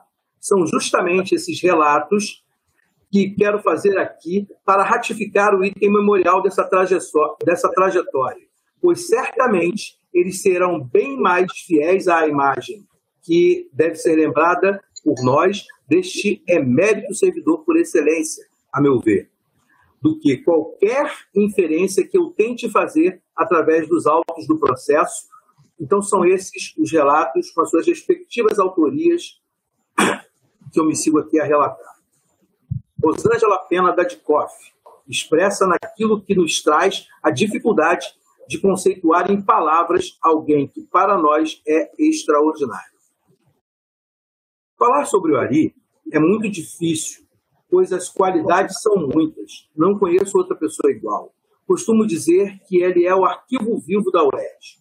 Em 20 anos, nunca faltou ao trabalho por motivo de doença ou qualquer outro. Durante a pandemia, trabalhou presencialmente dois dias por semana, ele é incansável quando se trata de ajudar a qualquer pessoa que o procura, sempre com bom humor. Entrou para o serviço público como office boy na antiga Universidade da Guanabara, que hoje é a UERJ, há 58 anos, e chegou ao cargo de diretor do departamento financeiro, de onde só tiraram uma única vez, mas logo chamaram de volta. Não usa celular e nem sabe como ligar o computador, mas isso em nenhum momento atrapalha o desempenho de suas funções. Sua educação para falar com seus subordinados faz com que isso não seja um problema. Aposentado pelo Rio Previdência e também pelo INSS, já poderia estar em casa curtindo bons momentos com a sua família. Mas, por motivo nobre, ele continua na ativa e trabalha mais que muitos jovens. Minha admiração, gratidão e todo respeito a ele, pois quem quer ser uma pessoa melhor, não existe outro exemplo a seguir. Soraya Fontins, Defim, traz para nós o resumo do trabalho do senhor Ari. Análise de processos de diárias, passagens, hospedagem, requisição de pequeno valor, despesa de exercícios anteriores, serviços cedidos, FGTS, INSS, precatórios, cobranças judiciais, folhas, fornecedores para empenho e pagamento, calções e garantias, orientações aos servidores estagiários e funcionários do DEFIN, de COF, de CRE, de COR, DEFIN, prestação de contas de, de dúvidas dos procuradores da UERJ relacionadas a cobranças judiciais, restituição de valores bloqueados em contas na UERJ e demais pendências judiciais contra a UERJ, orientação contra a emissão de guias do INSS e ISS, junto com a funcionária responsável, assinatura de ofício, declaração para abertura de contas e demais documentos que envolvem as contas da UERJ, abertura de processo SEI, acrescenta Soraya Fortins. Um excelente chefe conhece tudo, orienta e explica o serviço com detalhes e facilidade. Compreensivo, humano, sempre preocupado com o desempenho do serviço em ajudar os colegas que solicitam sua ajuda, sejam eles da equipe do DEFIN ou de outra unidade da UERJ. E dedicado. Merece muito esse prêmio e o reconhecimento de todo o seu esforço e dedicação à UERJ por tanto tempo. Desejo muito que ele ganhe esse prêmio mais do que merecido. Ana Maria Depete traz o seguinte testemunho incorporado a esse relato. Quando ingressei na UERJ, ouvi falar da dedicação do seu Ari aos serviços prestados com maestria, boa vontade e paciência o que se confirmava a cada dia de convivência com ele, ajudando-nos com informações precisas, mesmo sem usar das tecnologias que iam surgindo e que hoje abrangem a todos. Mas com a capacidade de compilar informações, nunca se rendeu aos computadores e celulares, sempre fiel aos seus arquivos de papel. O relacionamento com o DEPAT sempre muito amistoso, sempre preocupado com os saldos das contas, para que nenhum compromisso deixasse de ser efetivado no prazo, exemplo de fidelidade às atividades, a ser compartilhado com todos que circulam nesta grande casa chamada UED. Célia Covalho, da Deconte. Ela fala de aspectos importantes que nos trazem clareza sobre sua personalidade e suas características marcantes. Ari é uma pessoa diferenciada. Sempre foi muito prestativo, interessado e cumpridor das suas obrigações. Nós o admiramos muito pela sua memória de fatos que muitas vezes não relembramos e que, quando perguntamos, ele está sempre pronto a nos responder. E quando não tem a mão, corre logo para encontrar a resposta e a solução. Ele é uma pessoa humilde, gentil, muito educada e prestativa. Ele merece esse título porque não só porque ele está na UERJ há 58 anos, mas pelo que ele, pelo que ele fez nesses anos que passou aqui na DAF. Mas em toda a UERJ, porque está sempre pronto para ajudar e cooperar. Aqui no Deconte, ele está preocupado com as calções e garantias, os bloqueios judiciais. Esperamos de coração que ele ganhe este prêmio porque ele merece. Somos todos ali. A minha conclusão. Nesse ponto, quero tomar o fechamento da contribuição da servidora Célia Covari, que brada, somos todos ali. Aí, acrescento que se não somos todos ali, que intentemos ser todos ali. Pois, de uma forma ou de outra, que se interprete, se formos todos ali, o corpo técnico administrativo dessa casa sempre estará em outro patamar. Como costumam dizer, os mais felizes fluminenses e cariocas, especialmente no que tange ao serviço público. Né? Isso posto, sou de parecer efusivamente favorável à concessão do título honorífico de técnico administrativo emérito ao servidor senhor Ari Pereira de Miranda, de matrícula 1111, dígito 4, e assim submeto ao pleno desse egrégio Conselho Universitário para que seja apreciado e votado. Faço uma solicitação final apenas.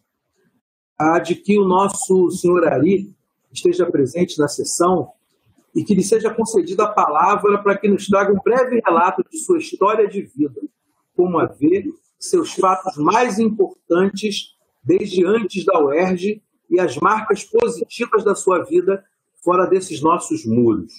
Solicito ainda que a transcrição de sua fala seja incorporada ao presente relato, se houver essa fala, complementando o memorial ao qual faz jus esse nosso ilustre servidor técnico administrativo. Weber Pereira, conselheiro universitário e representação das unidades acadêmicas. É isso, gente, está posto. Né? Eu me emociono com, com essa condição de poder estar aqui e relatar isso. E, e digo mesmo, gostaria de ouvir o, o, o senhor Ari, né? porque eu entendo que é um momento histórico para todos nós.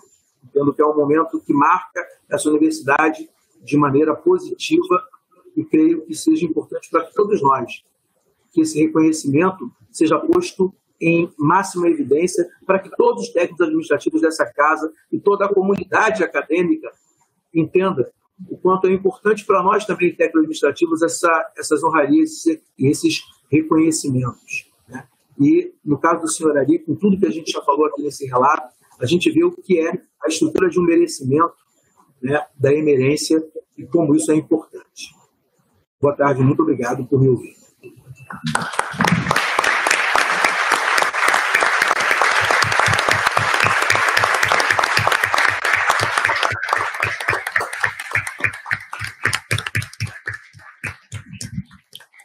Obrigado, que, conselheiro. Parabéns pelo excelente relato. É, coloco agora em discussão. Lona.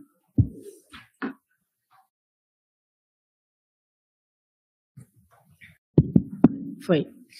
É, bom dia a todas e todos. Eu primeiro gostaria de agradecer a todos os servidores e, e, que da DAF que estão aqui, to, todos da DAF que estão aqui também na plenária e outros, e outros servidores também de outros, de outros setores. É uma comoção muito grande e uma honra estar participando desse momento. Só que eu preciso fazer justiça à, à, à autoria dessa, dessa, dessa proposta é, eu e o Anderson, juntamente em coautoria com a Márcia Carvalho e a Suelen. Suelen, seu nome é muito difícil, Suelen. Peraí, só para fazer justiça. Suelen Liberati Amit. Pra, são as. É chique. e, mas ah, esse, esse momento representa muita coisa. Como já foi dito por vários conselheiros no expediente, a gente precisa é, reconhecer mais e reconhecer de uma forma é, mais é, adequada a todo, todos que de fato participam do, do, de todos os processos da, da universidade. Como o professor Bruno Dejará falou na, na fala dele, que agora nós temos os técnicos que participam sim da vida acadêmica da universidade, a gente para de ser, a gente está assumindo uma posição de é, se sentir é, recebendo um pouco de, de reconhecimento de, que, de tudo que a gente dá, porque é uma vida que a gente coloca nessa universidade, né? E faz parte, da nossa, na verdade, a nossa vida se confunde com a vida da UERJ. É muito legal saber que é, estamos caminhando pra, pelo reconhecimento. E, em falar em vida da UERJ, tem menos de 14 anos só, dos 72 anos da universidade, em que não estava sendo impulsionada pelo seu Ari. E, e, isso é, é, muito é muito marcante porque a gente vê toda a gente é, não tem como separar a história da universidade da história dele e é, eu acho que isso traz para gente essa todas essas todas as importâncias. Então, enfim, é agradecer também aos servidores que fizeram os relatos. É, o, no CESEP, o Bernardo Mauro assumiu a relatoria, que o Gaioso teve um imprevisto. Agradecer também, além do Bernardo, agradecer ao Gaioso, que também falou: não, vamos tocar, porque seu, essa premiação é muito importante, essa emerência é muito importante, então vamos tocar, mesmo não podendo vir o. É, permitiu que o Bernardo assumisse a relatoria. E aqui agradecer ao Kleber e agradecer também a Célia, da, do Deconte, a Ana Maria do Depate, a Soraya é, Fortins do Defim e a Rosângela Pena do Dadicoff, que todos que construíram, esse, é, construíram a parte de justificar e mostrar para a comunidade esse momento. Obrigada. É, Kleber.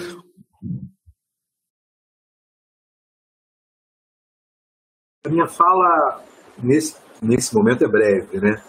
E é, é para ratificar o que a Luana falou, né? a gente entende que a autoria de algo desse tipo, né, no tocante aos técnicos administrativos, a gente tem agora uma postura técnico-administrativa no Sul que a gente tem buscado avançar, né? E, e essas marcas a gente espera mesmo que fiquem como possibilidade para a comunidade técnica de uma ampliação das suas ações, né?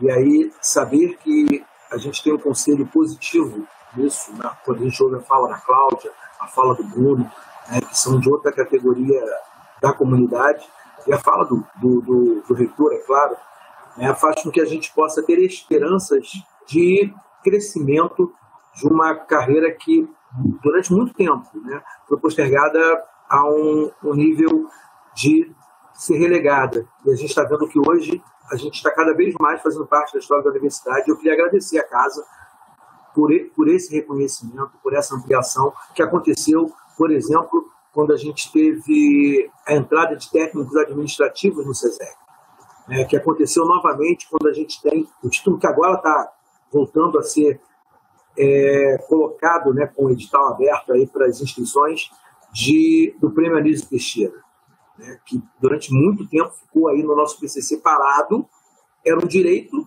que não era exercido dentro da universidade. Então, eu acredito que a gente está passando por um momento e o senhor Ari, como ninguém, simboliza isso. Pela transversalidade que a carreira dele representa, pela clareza do que estar pronto, do que ser, na sua essência, servidor público faz, né? e isso acontece muito nos técnicos administrativos, né? porque a gente percebe muitas vezes o esforço que é necessário fazer com um quadro, às vezes, muito pequeno, limitado, né? em que você tem que dar conta de muitas coisas com, com dificuldades extremas e que são vencidas por essas pessoas né? a despeito daquilo que muitos dizem que é um esforço vão. Mas a gente está vendo aqui que não é vão. Né? O fruto do nosso trabalho não tem sido vão e eu quero aplaudir todos envolvidos nisso, inclusive aqueles que agora a Mônica, a, Mônica, a aluna citou como a Mônica, que são pessoas que estão envolvidas também nessa premiação e fazem diferença. É, nós temos visto aí o reconhecimento, inclusive agora já nas pró-reitorias, na extensão de, do trabalho do técnico administrativo, e acho que isso faz toda a diferença para nós, porque muitos de nós cresceram nessa casa. No caso de alguns, andando pelos corredores quando os pais estavam aqui. Alguns aí têm plaquinha de patrimônio.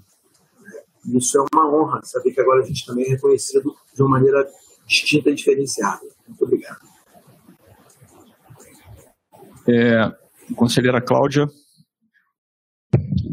Não falarei três minutos.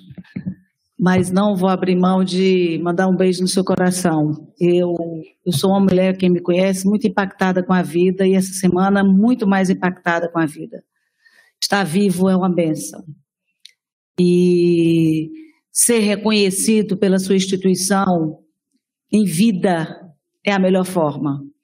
É, prédios e nomes de corredores e nomes de auditórios, depois que a gente já se elevou, para nós não, não vai resolver nada. Eu acho que é, queria saudar a iniciativa da Luana, todos sabem, trabalha comigo. Márcia é uma pessoa que trabalha muito próximo a mim, Sueli. A iniciativa da gentileza da premiação. É muito importante que a gente se trate, se reconheça com gentileza, com reconhecimento e com gratidão. E é um exemplo essa iniciativa, tão logo o prêmio foi é, concedido e instituído nessa universidade. É um beijo no seu coração, Ari. Assim, você já fez muito e merece muito ser abraçado por essa universidade e um prêmio em vida, porque a vida ela é muito rápida e é importante que a gente consiga celebrar e respeitar o dom de Deus que é estarmos vivos. Obrigada. Conselheiro Celso.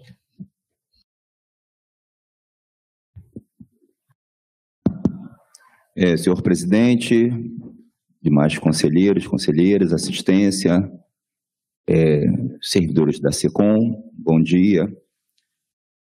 É, falar de, do Ari é, é fácil e difícil. É, é uma história que se confunde com a história da universidade. É uma história que se confunde com aqueles que trabalharam na área financeira, ajudaram a construir todo esse legado, aqueles que partiram e aqueles que ainda estão na ativa. Então, ele simboliza toda a história do técnico administrativo, que desde o tempo CLT, cartão de ponto, é, anotações nas cadernetas, nos cartões, no maquinário, nas, na, nas máquinas de escrever, nas máquinas calculadoras. E Ari, de alguma maneira, ele sobressaiu tudo isso e resistiu na sua história. É um servidor público mesmo, está a serviço do público, na sua essência.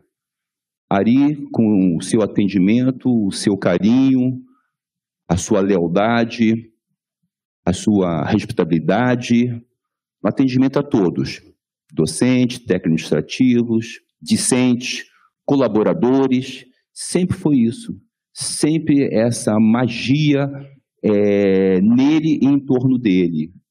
Então nós que somos mais recentes, por exemplo, eu tenho quase 40 anos de universidade, é, aprendemos com ele o dia a dia, então é muito gratificante e é muito especial essa premiação.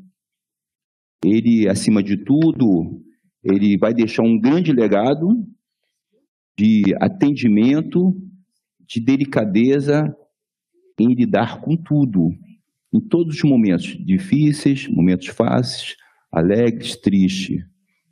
Então, é muito, muito gratificante no modo geral. Parabenizar também a iniciativa da conselheira Luana, conselheiro Anderson, os conselheiros do CESEP, as colegas de trabalho ilustres, Suelen, Márcia, e todos aqueles que ajudaram de uma maneira a executar e efetivar e colaborar com esse trabalho. Ao nobre relator Klebe, como sempre, muito feliz nas suas colocações, Entendeu? A todos nós ficamos muito gratificados de estarmos aqui e, e participar dessa premiação. Muito obrigado, Ari. Muito obrigado por tudo que você fez, por tudo mesmo que você representa e representará na história da universidade para os técnicos administrativos. Muito obrigado. Conselheiro Bruno.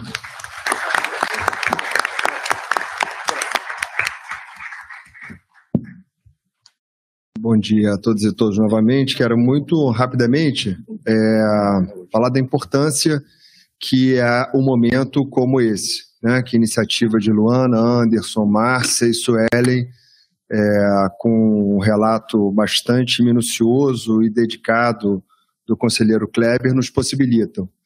É, de um lado, homenagear uma dedicação, quando se fala em 58 anos, realmente é algo assim que a gente deve respeitar muito, agradecer muito o senhor continuar aqui conosco e por todo o trabalho, dedicação e por toda a história que é, é relatada aqui.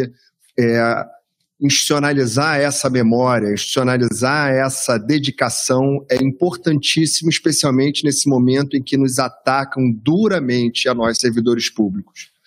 Eu queria dizer que é, nesse, nessa relação, nessa interface pessoa-instituição, senhoria, a homenagem ao senhor também dá a possibilidade à nossa universidade de reconhecer a importância do trabalho desempenhado na DAF no Departamento de Administração Financeira, hoje liderado pela nossa querida Márcia, e a importância do trabalho de vocês. Né?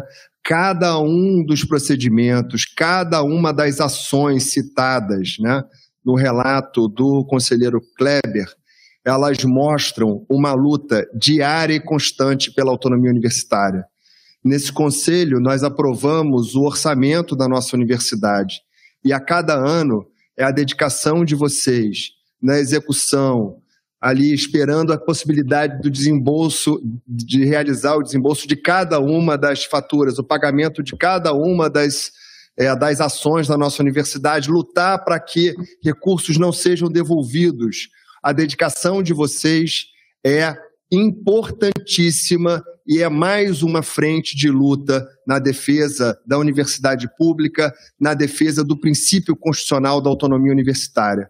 Então, acho que o que a gente tem hoje como possibilidade, senhoria, homenageando a sua trajetória, a sua dedicação, é estender essa homenagem ao conjunto dos nossos colegas técnico-administrativos que é, fazem um trabalho que muitas vezes a nossa universidade não vê mas que é fundamental para que a gente exista, para que a gente esteja de pé nos momentos de crise e nos momentos em que nós temos outras possibilidades e novas conquistas para a nossa universidade. Então era esse esse registro, o relato do Kleber me inspirou, porque num determinado momento ele fala do passado que é também futuro, né? Essa ideia da história, a história construída e como ela lança é, luz sobre o nosso futuro e sobre os desafios estão postos. Então, agradecer, senhoria, nós queremos ouvir as suas, as suas colocações, agradecer a sua dedicação e saber que o senhor inspira essa rapaziada é, toda é muito importante, né? Muito importante que a gente construa essa história. Vocês sabem, eu só não nasci no Pedro Ernesto, mas estou aqui há 36 anos falando do CAP, da Letras, convivi muito com o Kleber, e a gente, ao longo da história nessa universidade, a gente vê a ação de muitos colegas técnico-administrativos que nem sempre têm o reconhecimento institucional que é, deveriam ter, mas que são fundamentais para que as colegas da DAF e parabéns aos colegas técnico-administrativos que têm feito uma luta muito importante pelo reconhecimento institucional da nossa história, da nossa dedicação e é, do modo como essa, essa atuação dedicada e valente é hoje força para a universidade pública e para o exercício da nossa autonomia universitária. Muito obrigado. Bom, é, não tendo mais inscritos, eu gostaria só de falar rapidamente algumas palavras. É, eu conheci, comecei a conviver com o seu Ari é, quando eu entrei para o Centro Biomédico. Né? Muitas das vezes, o pessoal que trabalhava no Centro Biomédico precisava estar lá com o senhor Ari tirando dúvidas, uma série de coisas, e também o senhor Ari vinha algumas vezes lá no centro biomédico é, nos ajudar, prestar esclarecimentos, né? É, é, eu queria dizer que, senhor Ari, o seu título que o senhor está recebendo agora, essa homenagem, é extremamente importante para o senhor, mas também é muito importante para a universidade. É um, é a universidade reconhece, reconhecendo um trabalho e, e, eu acho que toda vez que a gente reconhece um trabalho, a gente está valorizando a própria universidade, a gente está é, incentivando todos os nossos servidores e essa homenagem é realmente um, um grande marco. e, o, e, e deve ser muito reverenciado e fica na história da universidade. Eu fico pensando, é, é, falar em história, eu gosto muito de ouvir história. Eu gosto muito de conversar com as pessoas é, de tudo, mas, é, por exemplo, da UERJ, eu gosto de ouvir coisas que aconteceram aqui no passado, que eu não presenciei, e eu acho que o senhor deve ter muitas histórias para contar, né? É, eu acho que em algum momento a gente podia, é, eu vou conversar com o Comuns para ver se a gente pode colher um pouco dessas histórias que da universidade que o senhor com certeza deve ter para contar para a gente, né? É, pelo seu tempo, pela sua experiência, pelo que o senhor viveu aqui na, na universidade, né? Então, eu queria parabenizar, é, eu queria pedir para o senhor também, depois que é, acontecer a votação, descer aqui, que eu acho que senhor tem uma, uma mensagem para trazer para todos nós. Tá bom? Bom, tendo encerrado a discussão, é, em regime de votação, eu queria saber, por favor, quem vota a favor da concessão é, da homenagem ao senhor Ari. É, as pessoas aqui no. Levantem a mão. É, no chat, por favor, manifestem-se os que, estão, que não estão presenciais.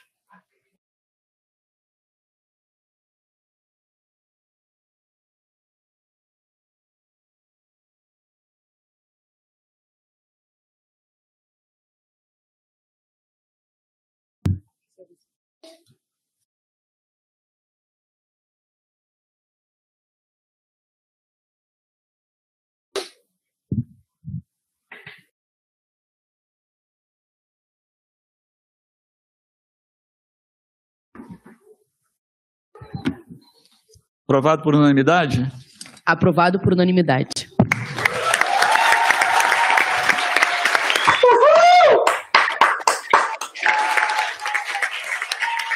Parabéns, senhor Ari.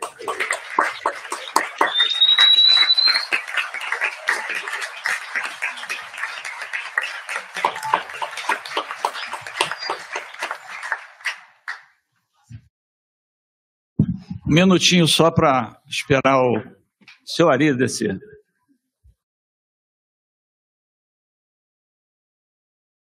seja essa aqui.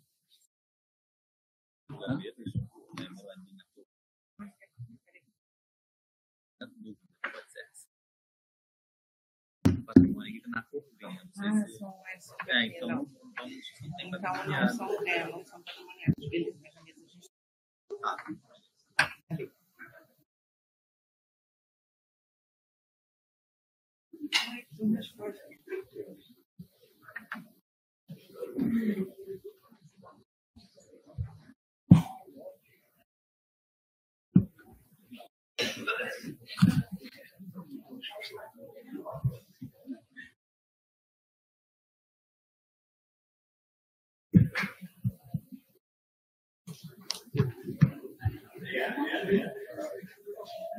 ser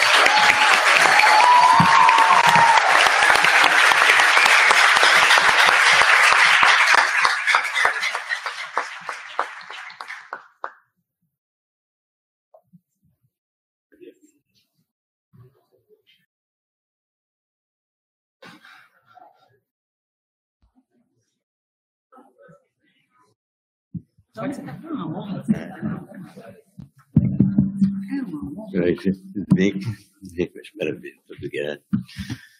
É, preliminarmente, eu queria agradecer a todos os funcionários da universidade, né, pessoal administrativo, que me indicaram para esse honroso cargo né, de, de, de emérito. Né?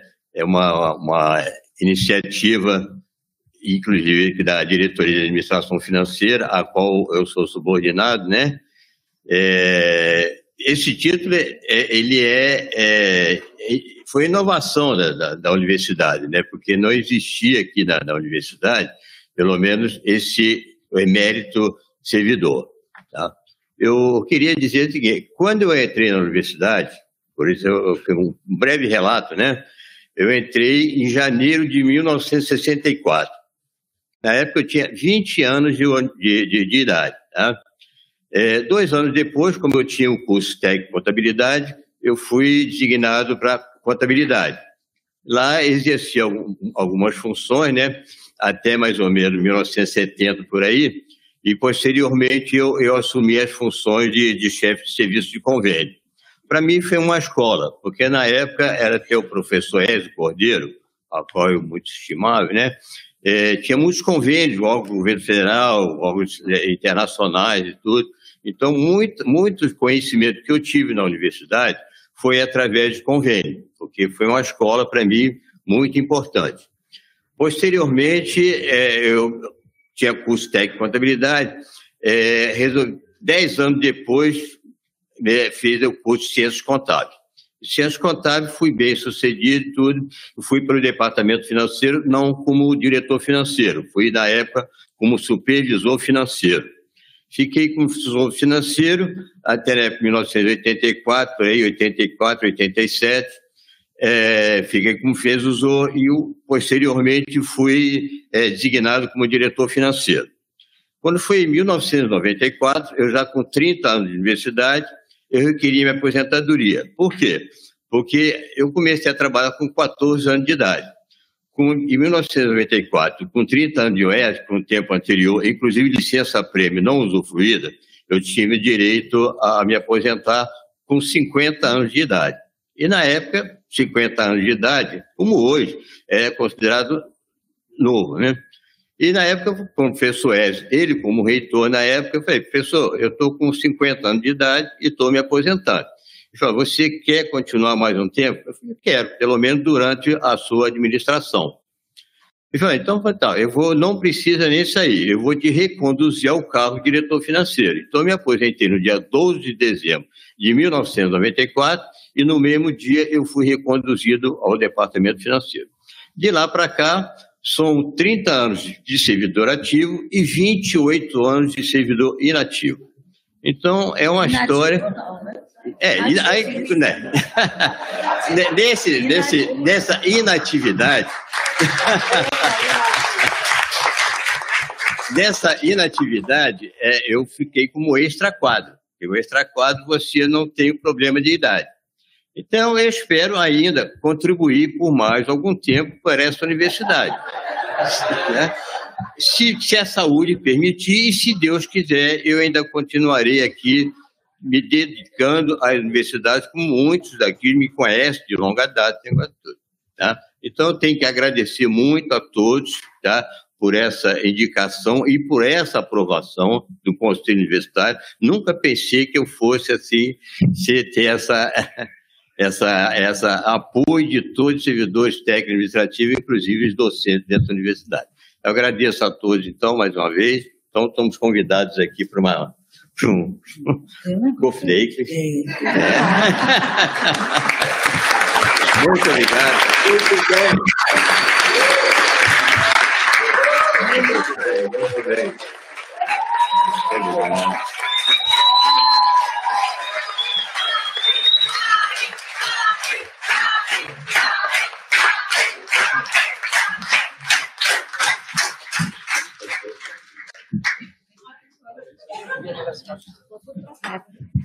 Só para reforçar, então, ao final da sessão, a DAF está prestando aqui um coffee break para todos os conselheiros, para a gente celebrar esse momento aqui com o senhor Ari. Tinha me dito que era um coquetel, virou coffee break? Ah, sim. É... Tchau, Sari. A... Se beijar.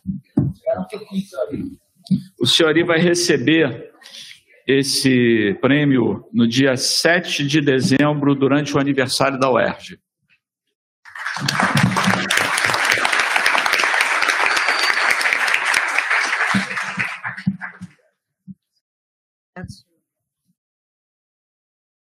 Bom, seguindo aqui, vamos agora ao ponto 2 da pauta, SEI 26007009878 2022, conselheiro Fábio.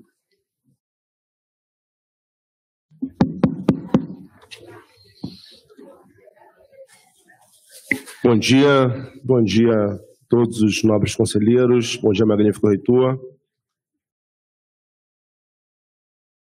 É, esse relato aí trata da alteração, do pedido de alteração do nome da Policlínica Pique Carneiro, né? Uma proposta vinda da direção-geral da BPC e referendada aí por 247 servidores daquela unidade.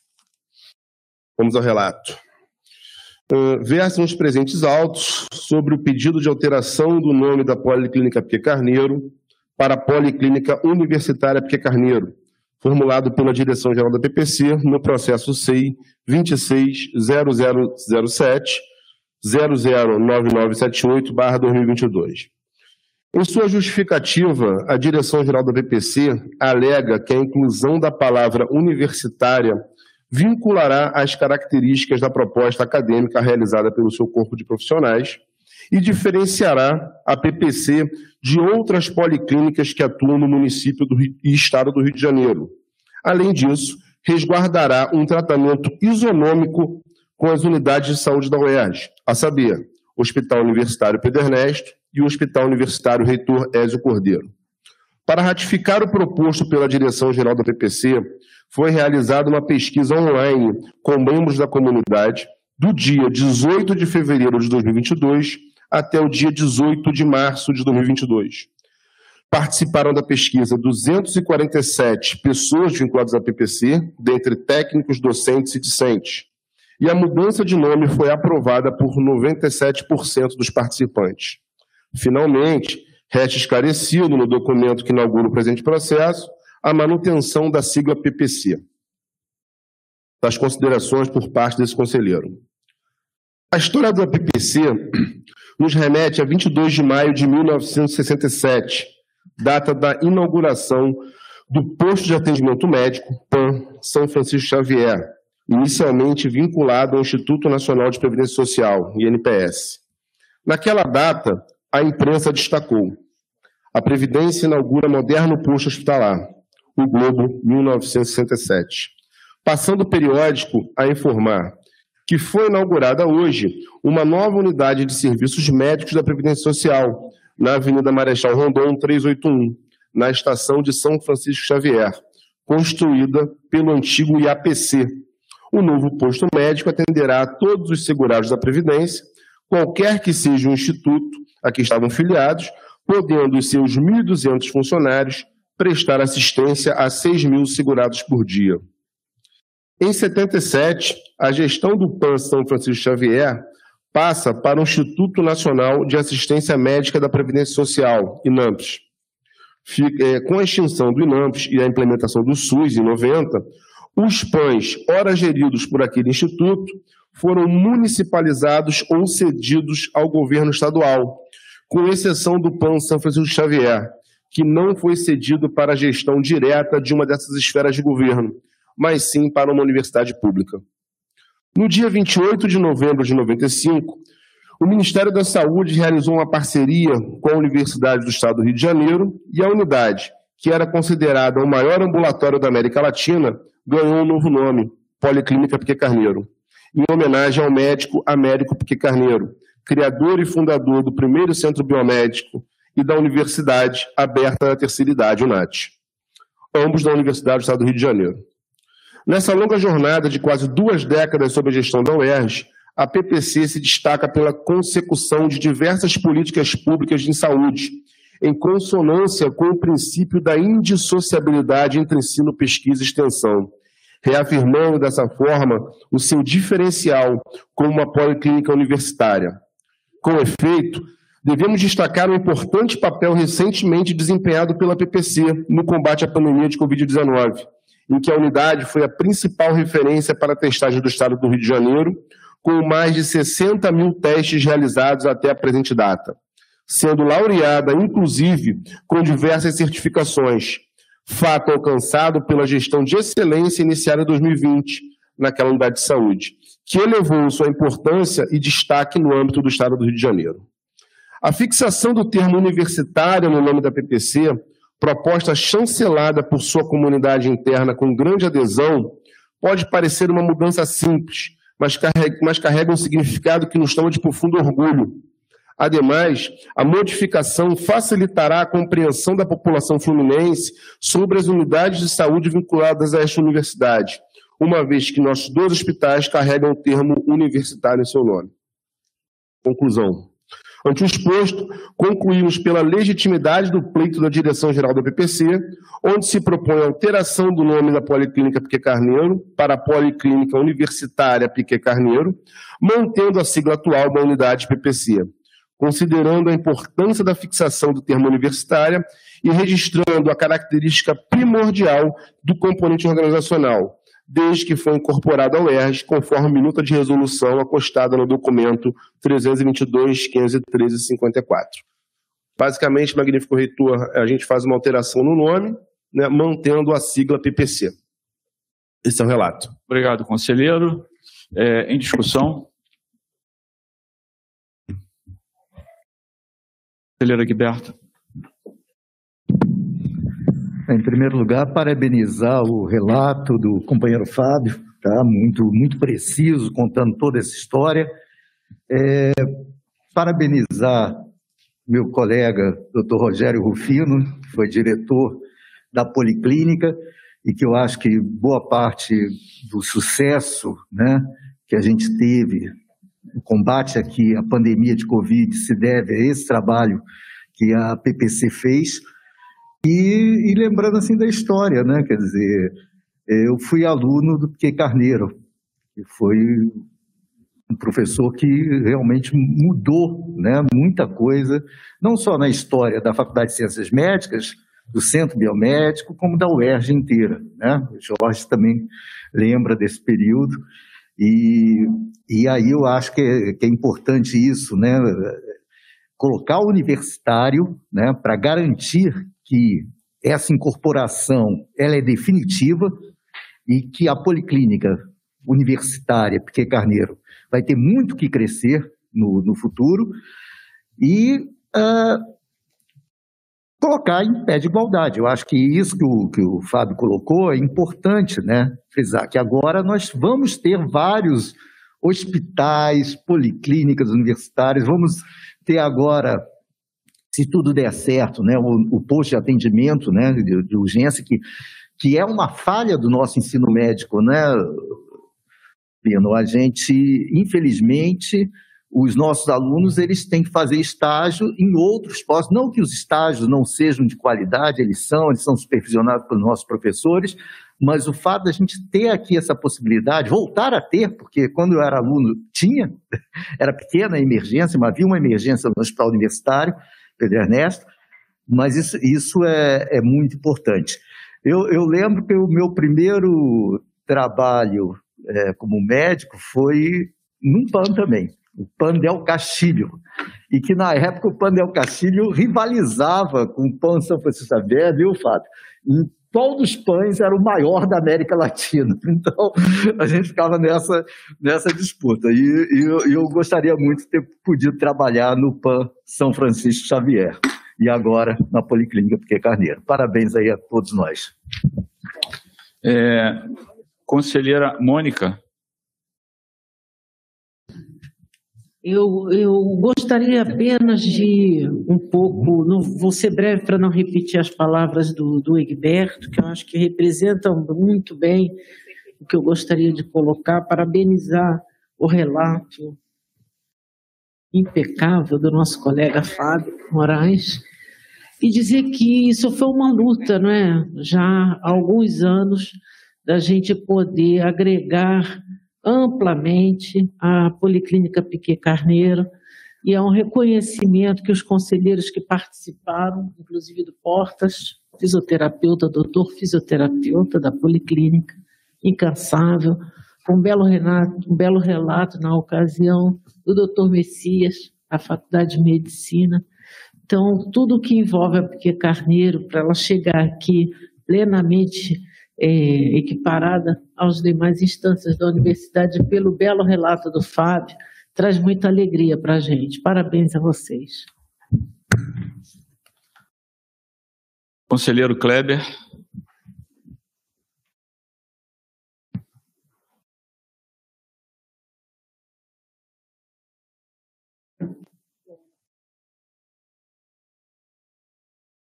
Minha fala, minha fala é breve. Para parabenizar, primeiramente, né, o relato do Fábio, muito claro, muito sucinto e muito diretivo, no sentido do que é importante para a questão da Policlínica Piquet Carneiro. Creio que a colocação do termo universitário traz um conhecimento diferenciado.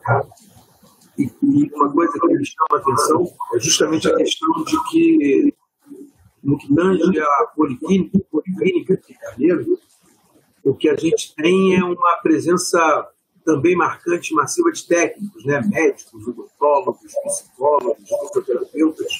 Né? E para a gente, da, da categoria técnico-administrativa, é realmente um prazer ver que essa policlínica cresceu. A gente estava observando na comissão do Protec né, as colocações de projeto e a gente tem teve proposições de 71 projetos que vieram do UP e a policlínica não ficou a, reboque. Né? Ela também intensificou e projetou 23 projetos no âmbito da Policlínica Piquet Carneiro, que são projetos técnicos né, trazidos para essa iniciativa que a Policlínica representa e para essa proposição de serviço público de qualidade. Então a gente fica muito feliz em saber que ela leva também agora uma extensão no seu nome e que isso cria um pertencimento para um campo que para a gente é muito importante de contato com a comunidade.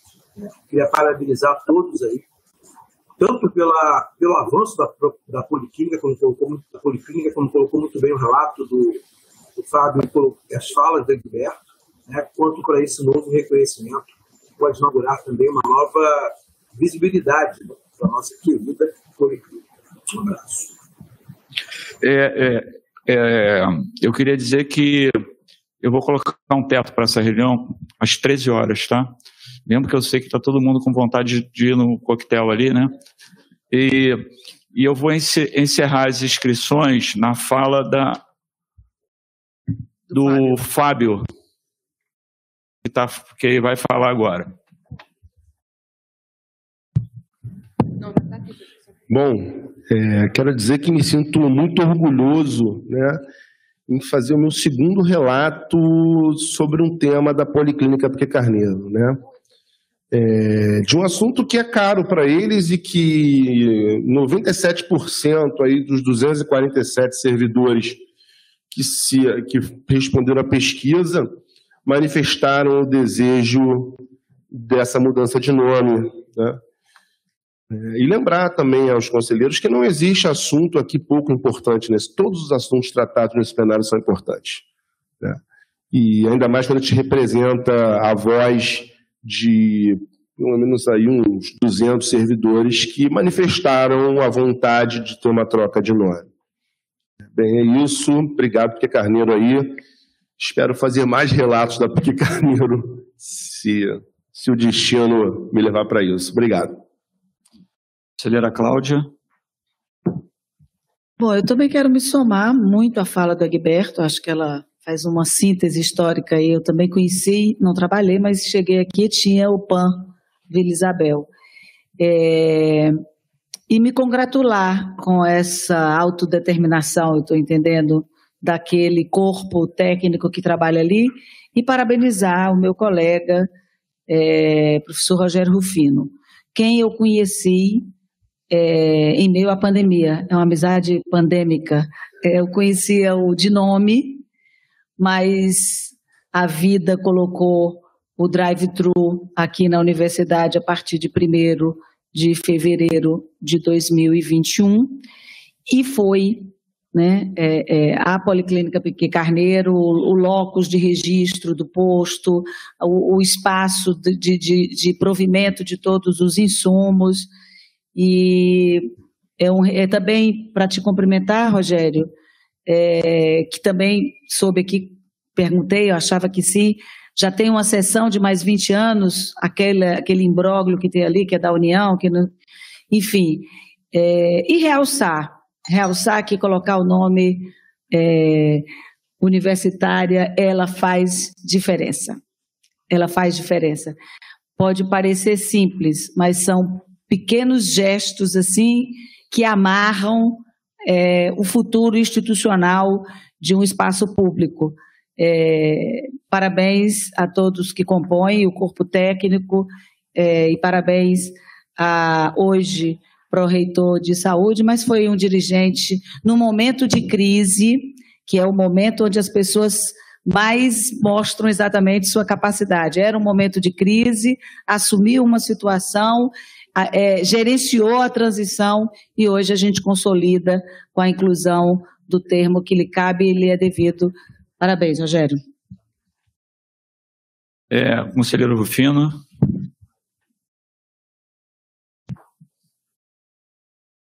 Obrigado, Fábio, novamente, né? Isso é um processo. É, o importante é a gente saber que os processos públicos, a palavra é público, eles têm que ser obrigatoriamente participativos. Eles não são é, acolhidos em gabinetes. Então, desde o princípio básico de participação pública, a gente fez a enquete, deixamos um mês aberto para as pessoas se pronunciarem. Né? Poderíamos estar errados, isso não viria até aqui.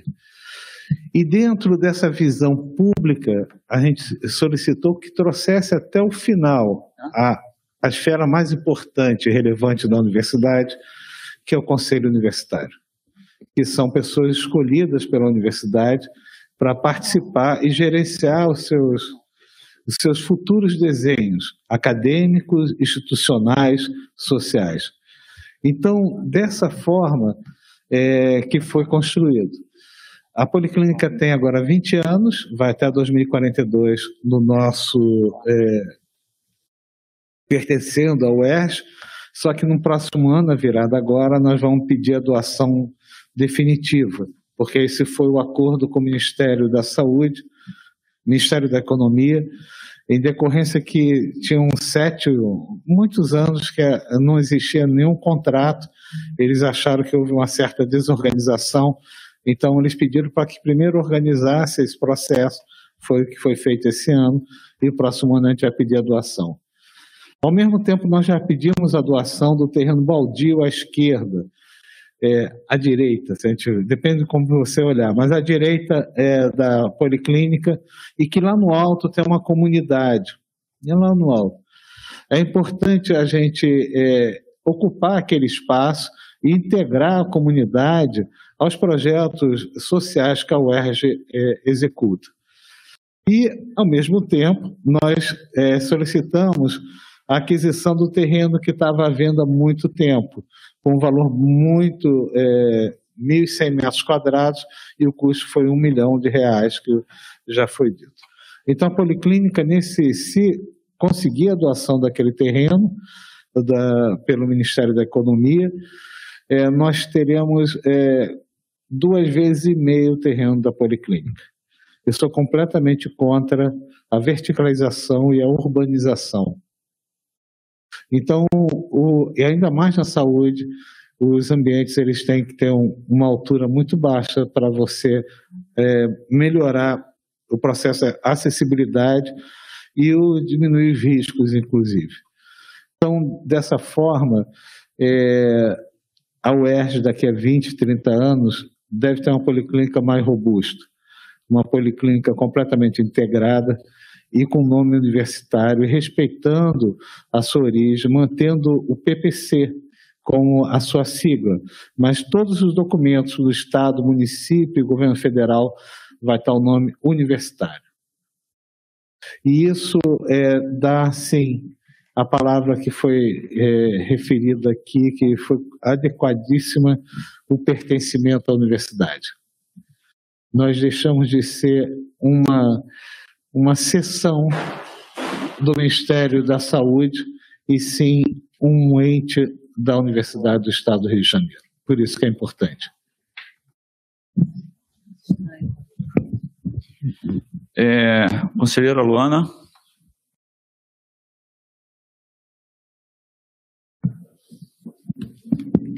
Foi. É, parabenizo o relato né, do Fábio, agradecer pelo histórico que trouxe, parabenizar o professor Rogério Rufino, que é, trouxe né, essa questão e que consultou a comunidade, consultou os trabalhadores daquela casa. O Anderson, meu suplente, é farmacêutico da Policlínica e nós conversamos sobre essa questão e, assim, a importância desse, desse reconhecimento enquanto Policlínica Universitária não é só uma mera questão é, formal, é, enfim. Essa importância está na ponta. Tá para nós, servidores. Eu não sou da PPC, eu já fui do UP um tempo, mas agora eu estou na administração central.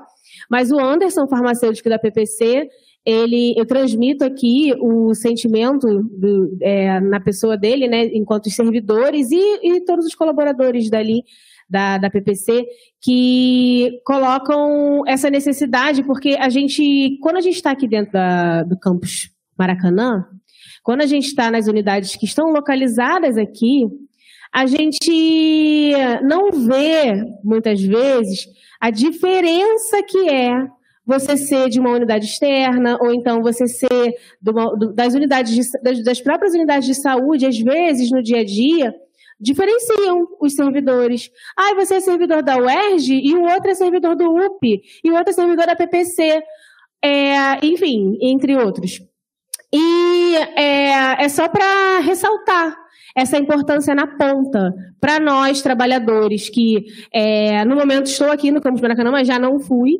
E, e, já senti na pele essa questão e esse reconhecimento de policlínica universitária é sim muito, muito impactante na vida dos trabalhadores da ponta, do dia a dia também da, do funcionamento da Policlínica. Então, parabéns, professor Rufino, parabéns, Fábio, parabéns a todos aqui que estão é, é, é, trazendo essa, essa questão como importante, porque é sim muito importante para o UERJ, mas não só para o UERJ, para toda a comunidade urgiana e as de fora que também se confundem conosco. Obrigada.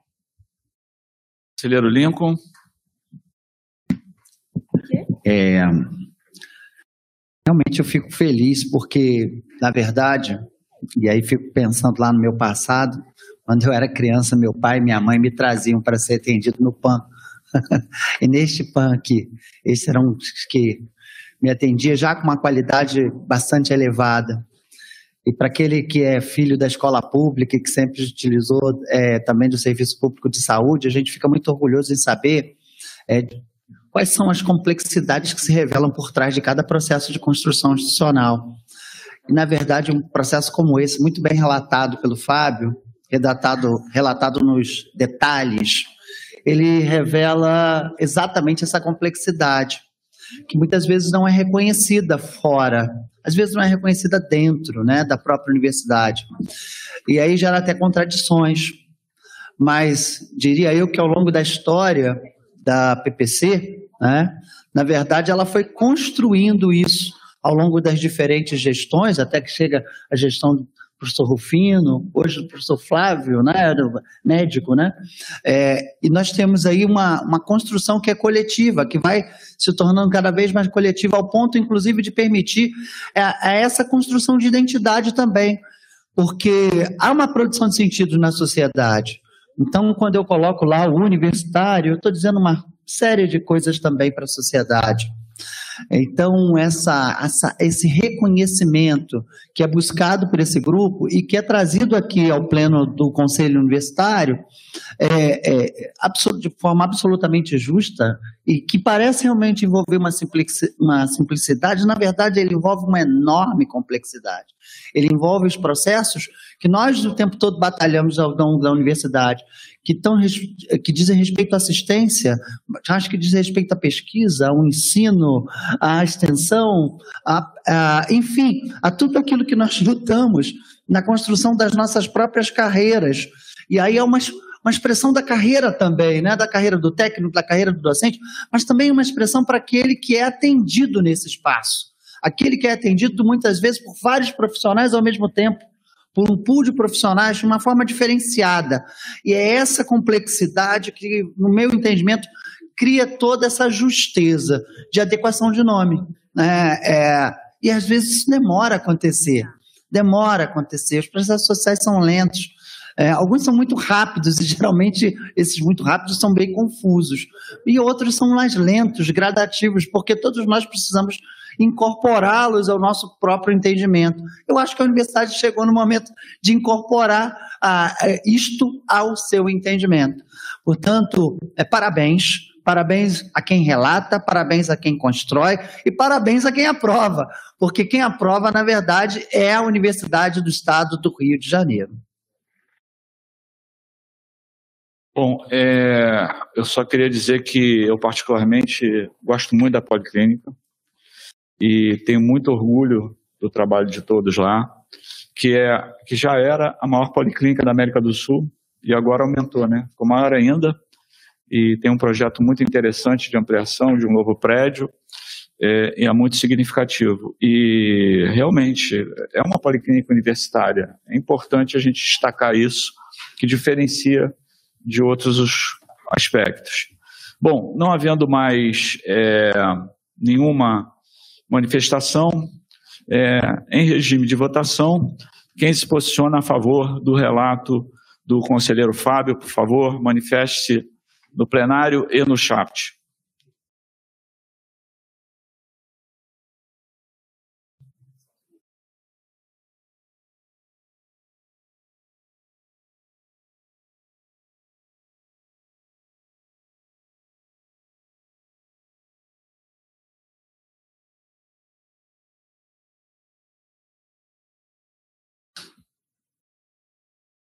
Plenário registrado.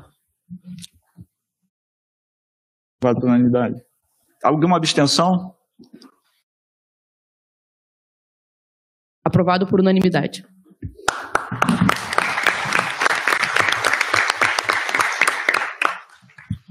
Indo agora ao ponto 3 da pauta, é a proposta da composição da Comissão de Acompanhamento do Projeto de Desenvolvimento Institucional. É, é, eu falei com a, com a Ludmilla e, na realidade, ninguém deu nome, então eu queria ver com vocês como é que a gente pode gerenciar isso para a gente formar essa comissão dentro do que ficou aprovado aqui na última reunião. Eu abro a discussão aí sobre o assunto. Conselheiro Lisandro.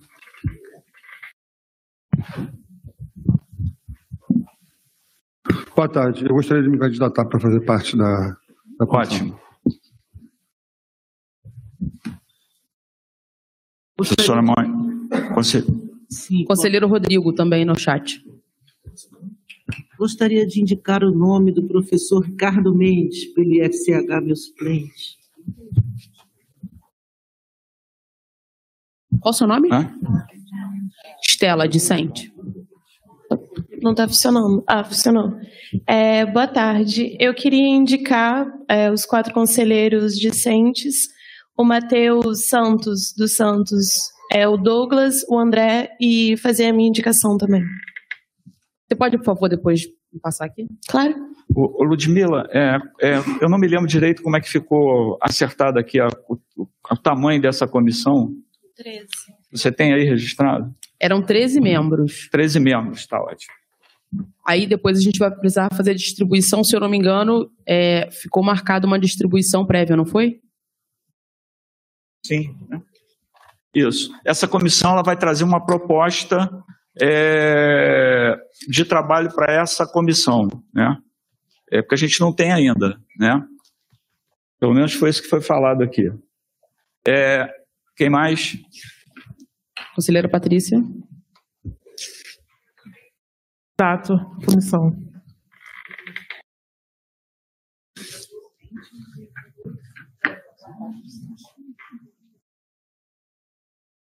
Gostaria é, de indicar é, o meu titular, professor Guilherme Abelha, para a comissão.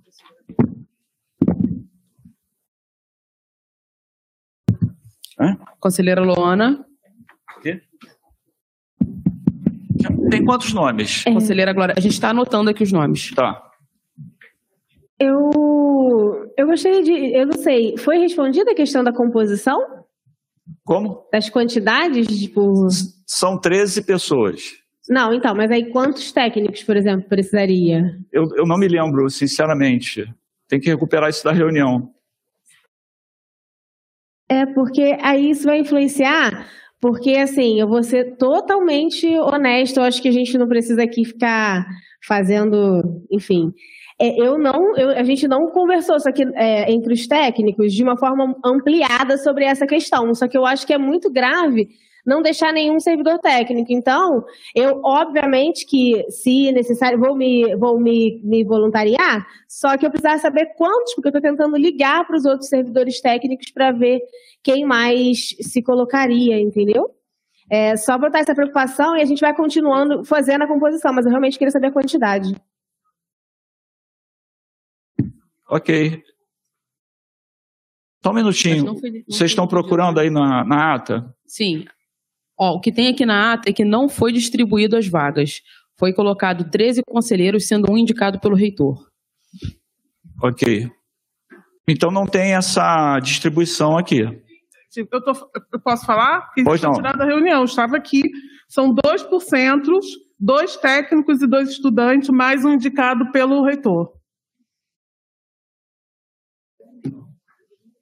Isso foi mencionado, mas isso não foi aprovado. Não, foi aprovado, gente.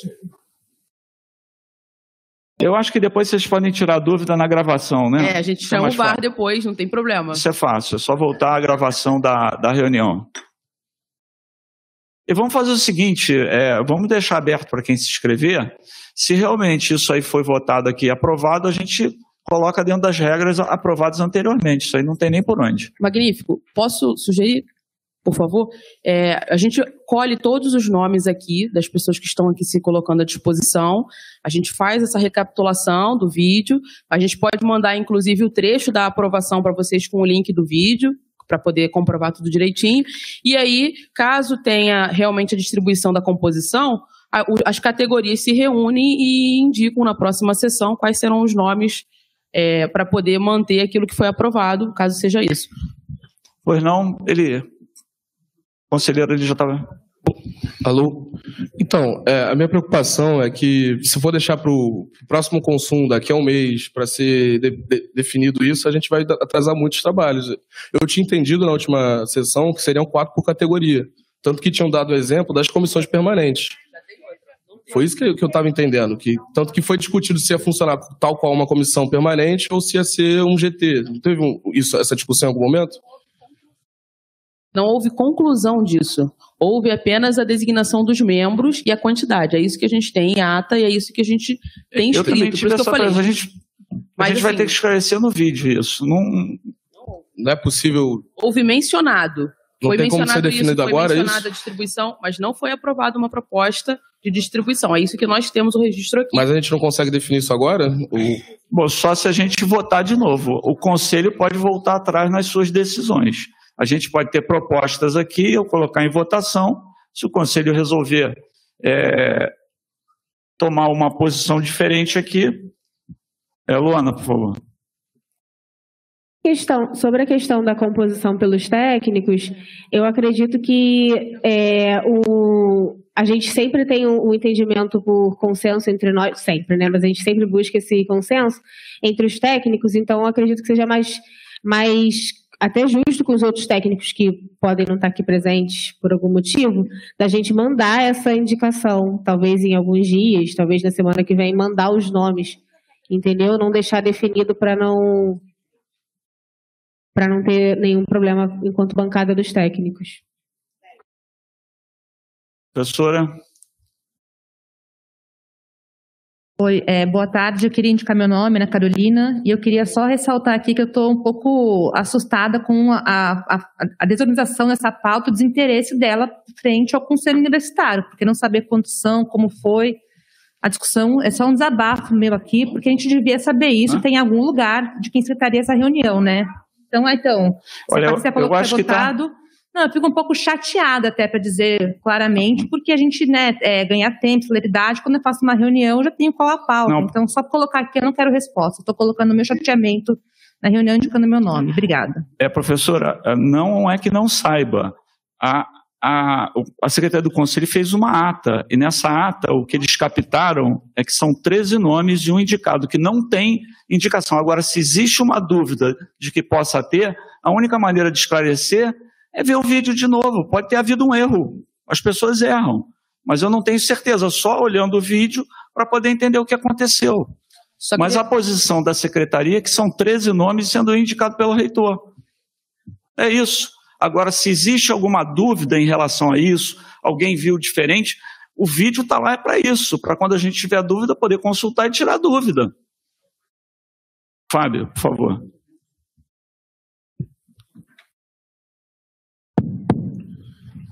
É, quero indicar meu nome para a comissão. Quero indicar meu nome também. Ok. Me inscrever. Ok. Pois não. Ainda não, Glória.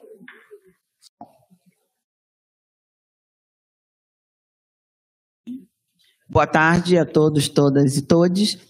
É, eu também tenho dúvidas, né, indagações referentes à composição, mas quero deixar marcado aqui que é fundamental que as unidades periféricas tenham seus representantes, e aí eu quero me colocar pela FEBEF, mas não necessariamente eu ser. Eu quero uma vaga para a FEBEF e poder levar para um, uma deliberação de lá, quem queira, né? Porque senão a gente fica conselheiro, né? fazendo parte de muitas comissões, e eu acho que é importante a gente é, socializar mais esse debate, tentar colocar mais pessoas. Eu, por exemplo, como conselheira, me colocaria como suplente de um titular da FEBEF. Agora, quero deixar registrado aqui a, a intenção de ter uma vaga da unidade FEBEF, da unidade Duque de Caxias.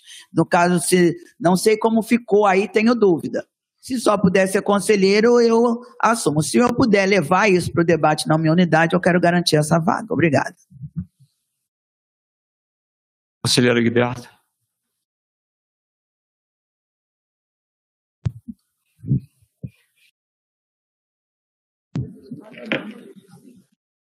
Agora sim. Não, eu eu quero só resgatar que eu sempre fui favorável a essa comissão. Acho que, que ter comissões, ter estudos, subcomissões, grupos de trabalho, é muito importante para esse conselho, né? para a gente aprimorar, é, levar a questão de priorização. Então, assim, não tenho nada contra as comissões. Só que eu acho que as comissões permanentes têm que funcionar e tem que ter participação, né? É, como presidente da Comissão de Planejamento e Desenvolvimento, que tem muitas dessas tarefas que estão sendo discutidas aqui, é, às vezes é, é, o nosso esforço para convocar os membros das comissões é, tem esbarrado eh, pela ausência. Eu entendo até que tem a questão da pandemia, tem a questão de dificuldades mil, de distância e tal, mas a gente tem visto uma certa falta de participação. E aí, novamente, coloco aqui que é muito importante ter todas essas comissões, mas é importante que as pessoas que se candidatem para essas comissões participem, estejam nas reuniões, né? E que tenham como coloquei já na, na última reunião, tenham metas, objetivos claros do que vão fazer. Porque senão a gente vai criar 10 mil comissões aqui e o resultado final pode ser pífio. Tá? Então, é importante fortalecer as comissões permanentes, são três comissões que estão no estatuto e que precisam da participação dos colegas que estão que se candidataram para essas comissões e ah, novos grupos de trabalho, novas comissões são, são bem-vindas desde que as pessoas que se candidatem, os 13 que estarão aí, realmente participem. É, conselheiro Rodrigo.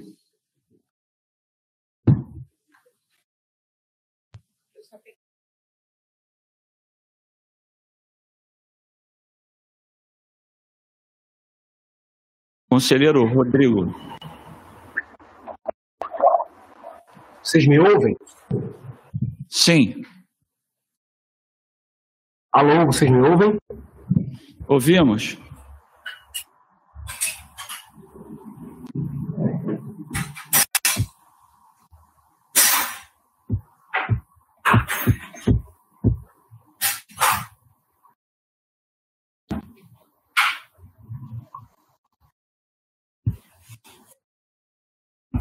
Conselheiro Rodrigo, nós te ouvimos.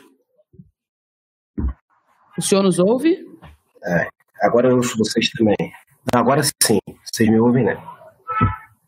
É, bom, tá todo mundo me ouvindo? Gente, dá um retorno, por favor, porque parece que tá com atraso o meu áudio. Estamos ouvindo.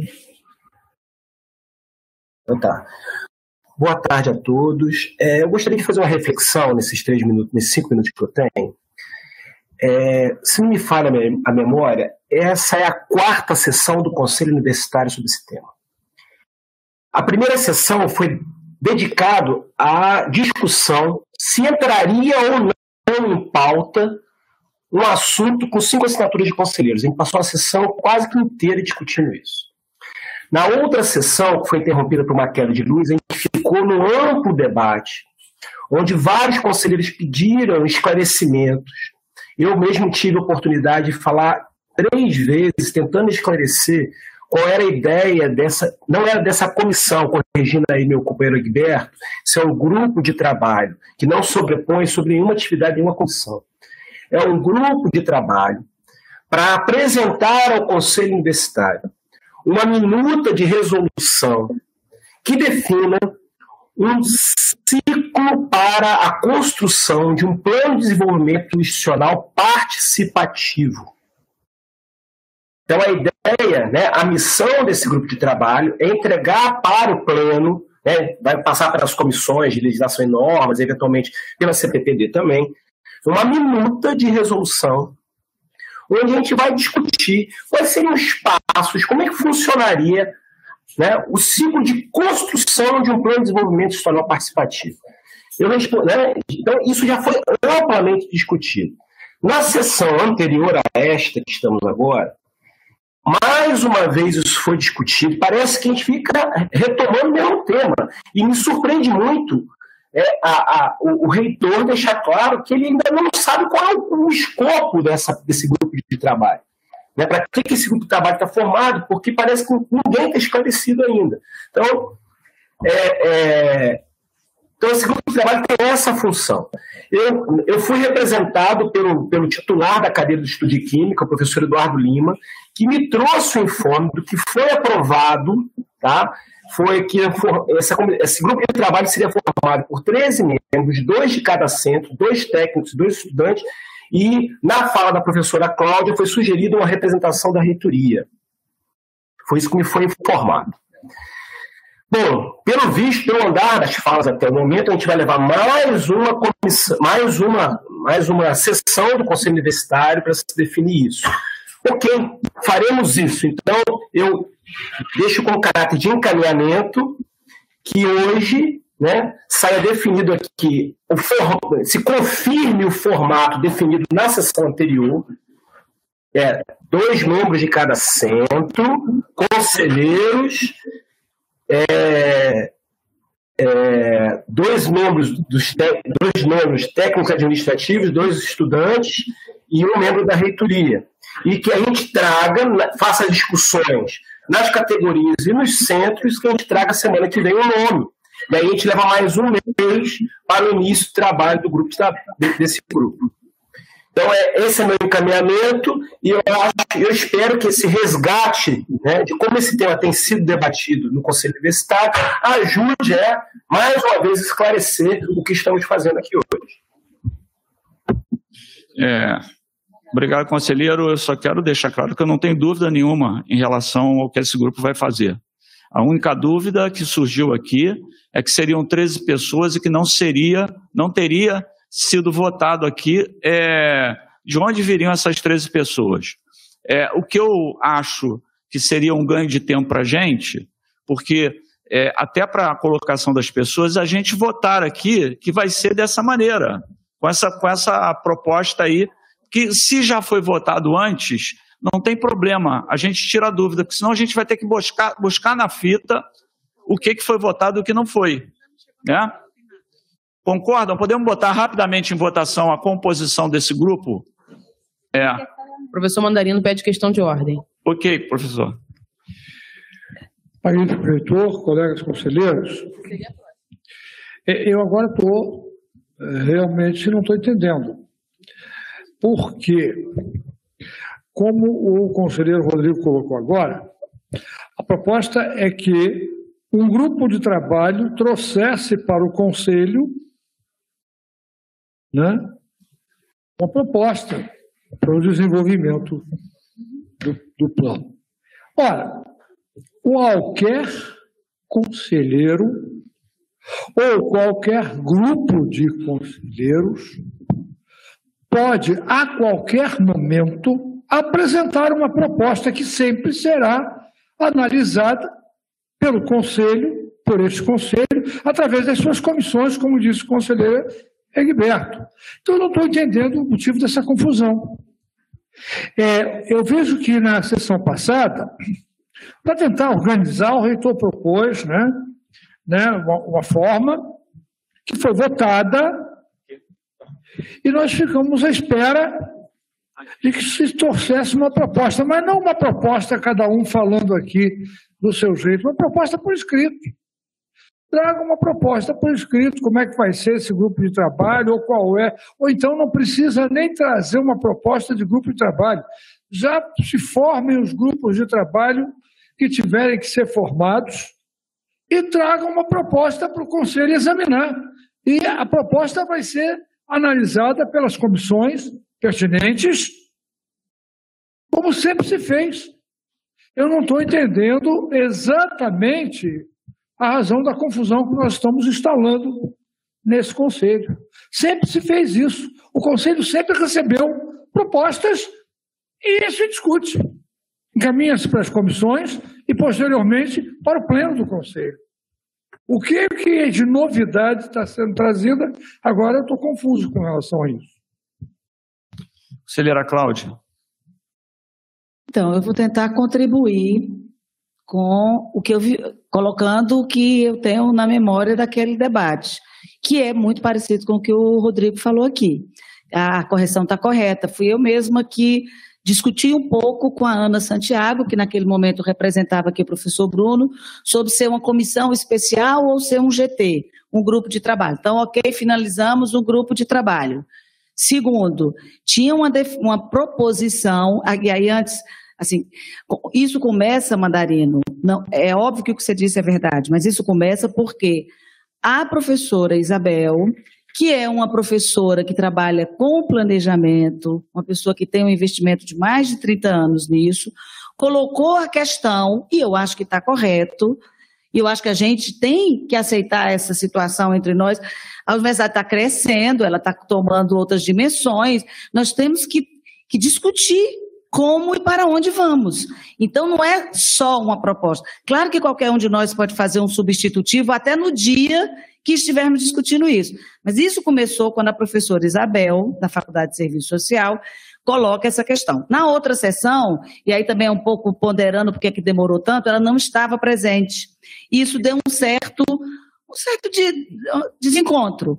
Mas foi nesse dia que a gente decidiu que não iria ser comissão especial, deveria ser um grupo de trabalho.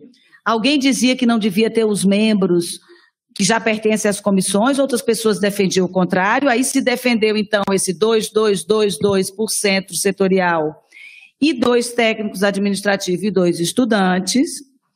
É... E é isso, assim, eu acho que a gente está aqui no momento, reitor, é, de esses nomes, é, eu não, já nem sei mais quantos que estão aí colocados na mesa, é de compor a, a comissão, assim. É, acho que a gente tem dois grandes tec, conselheiros técnico-administrativos que se, se, se, disponibilizando, que é Luana e Fábio, que são dois gigantes. Assim, eu até entendo a proposta da Luana e respeito se ela achar que deve consultar os técnicos, mas acho que ela pode fazer aí via aí por WhatsApp, porque a gente já teria, ao meu ver, os dois nomes dos técnicos de altíssimo nível, é, e aí tem os 2% setorial e os meninos, eu imagino que o DCE está ali também articulando os nomes dele. Mas foi isso. São dois, dois, dois, dois por cada centro, dois técnicos. Fui eu, foi aí quando eu disse, eu gosto do número 13. Esse número está dando 12 pessoas. E aí eu propus o elemento 13, é, e, e acho, continuo achando, que deva ser uma prerrogativa de indicação do presidente dos conselhos. Conselheiro Bruno.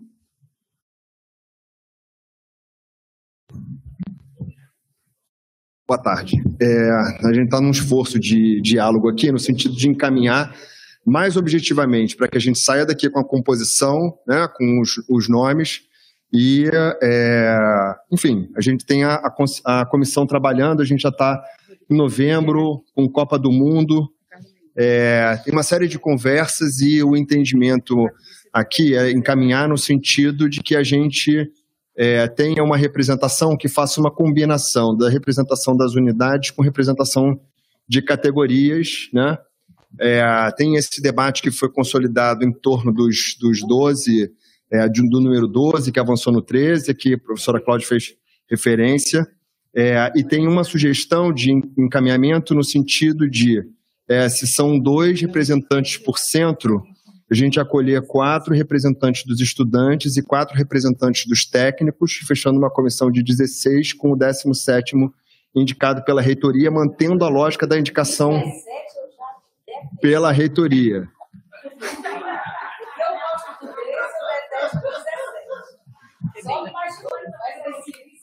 E a sugestão, quer dizer, é, isso, essa, essa, esse é um encaminhamento, então, no sentido de a gente superar e acolher, já que a gente tem engajamento nesse sentido, o nosso compromisso institucional é acolher o engajamento e fortalecer o trabalho da, da comissão. Então, a sugestão é a gente já resolver hoje a composição com o 8, 4 e 4 e o 17 indicado pela reitoria.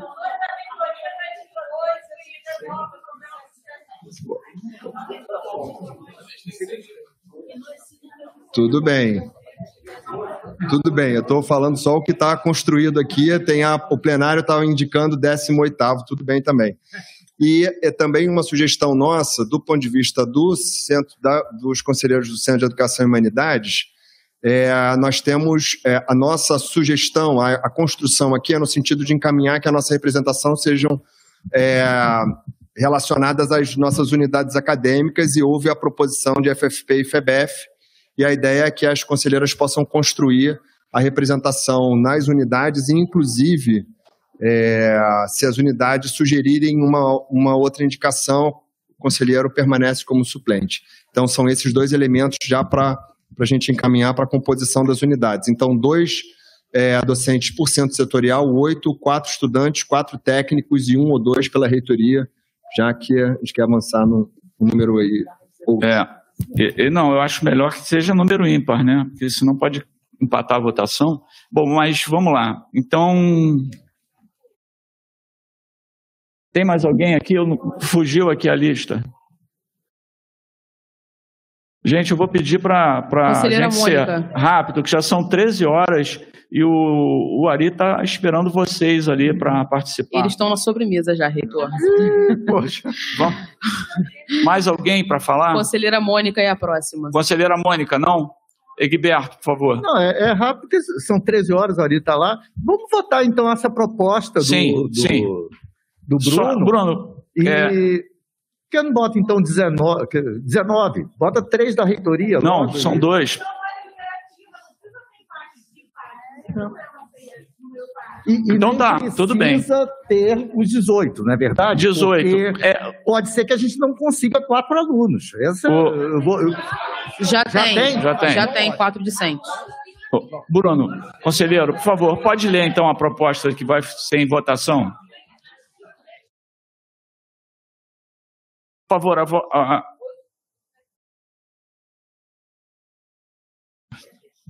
Não, tem que ligar aí.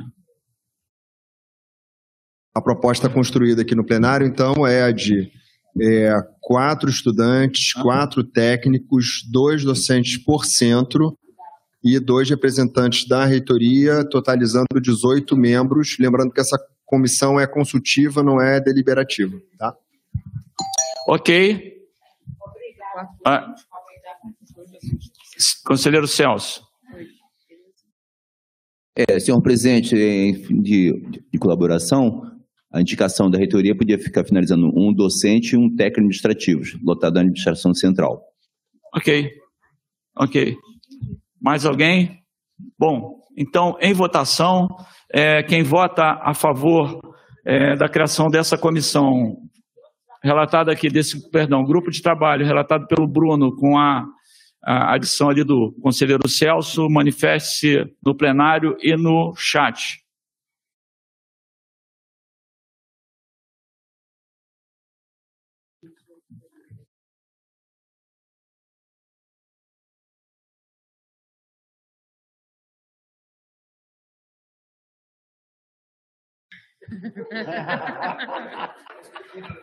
Plenário registrado.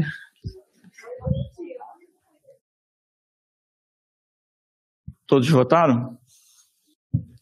No chat ainda estão votando. Tá.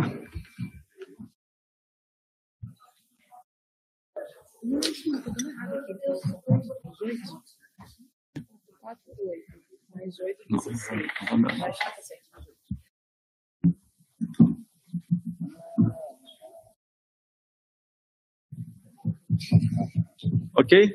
Abstenções? Aprovado por unanimidade. Aprovado por unanimidade, gente. Parabéns. Um bom trabalho para essa comissão. Vamos então agora para o coquetel do Are. Reitor, só, e os nomes?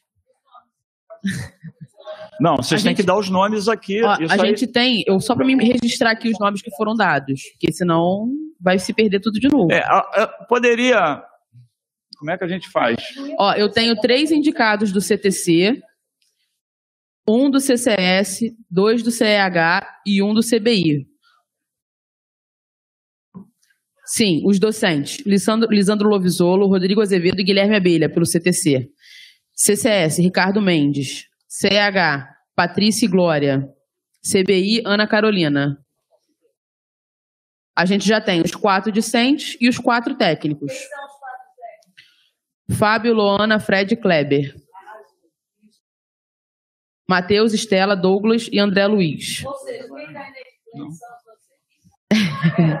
Falta um do CCS e um do CBI e o CTC precisa se redividir porque tem três indicações.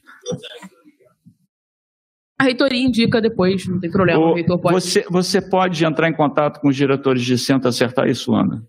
É, Posso. Luana. Pô, Posso. desculpa. Pode? Bom, gente. Boa tarde a todos. Vou salvar, vou salvar isso aqui.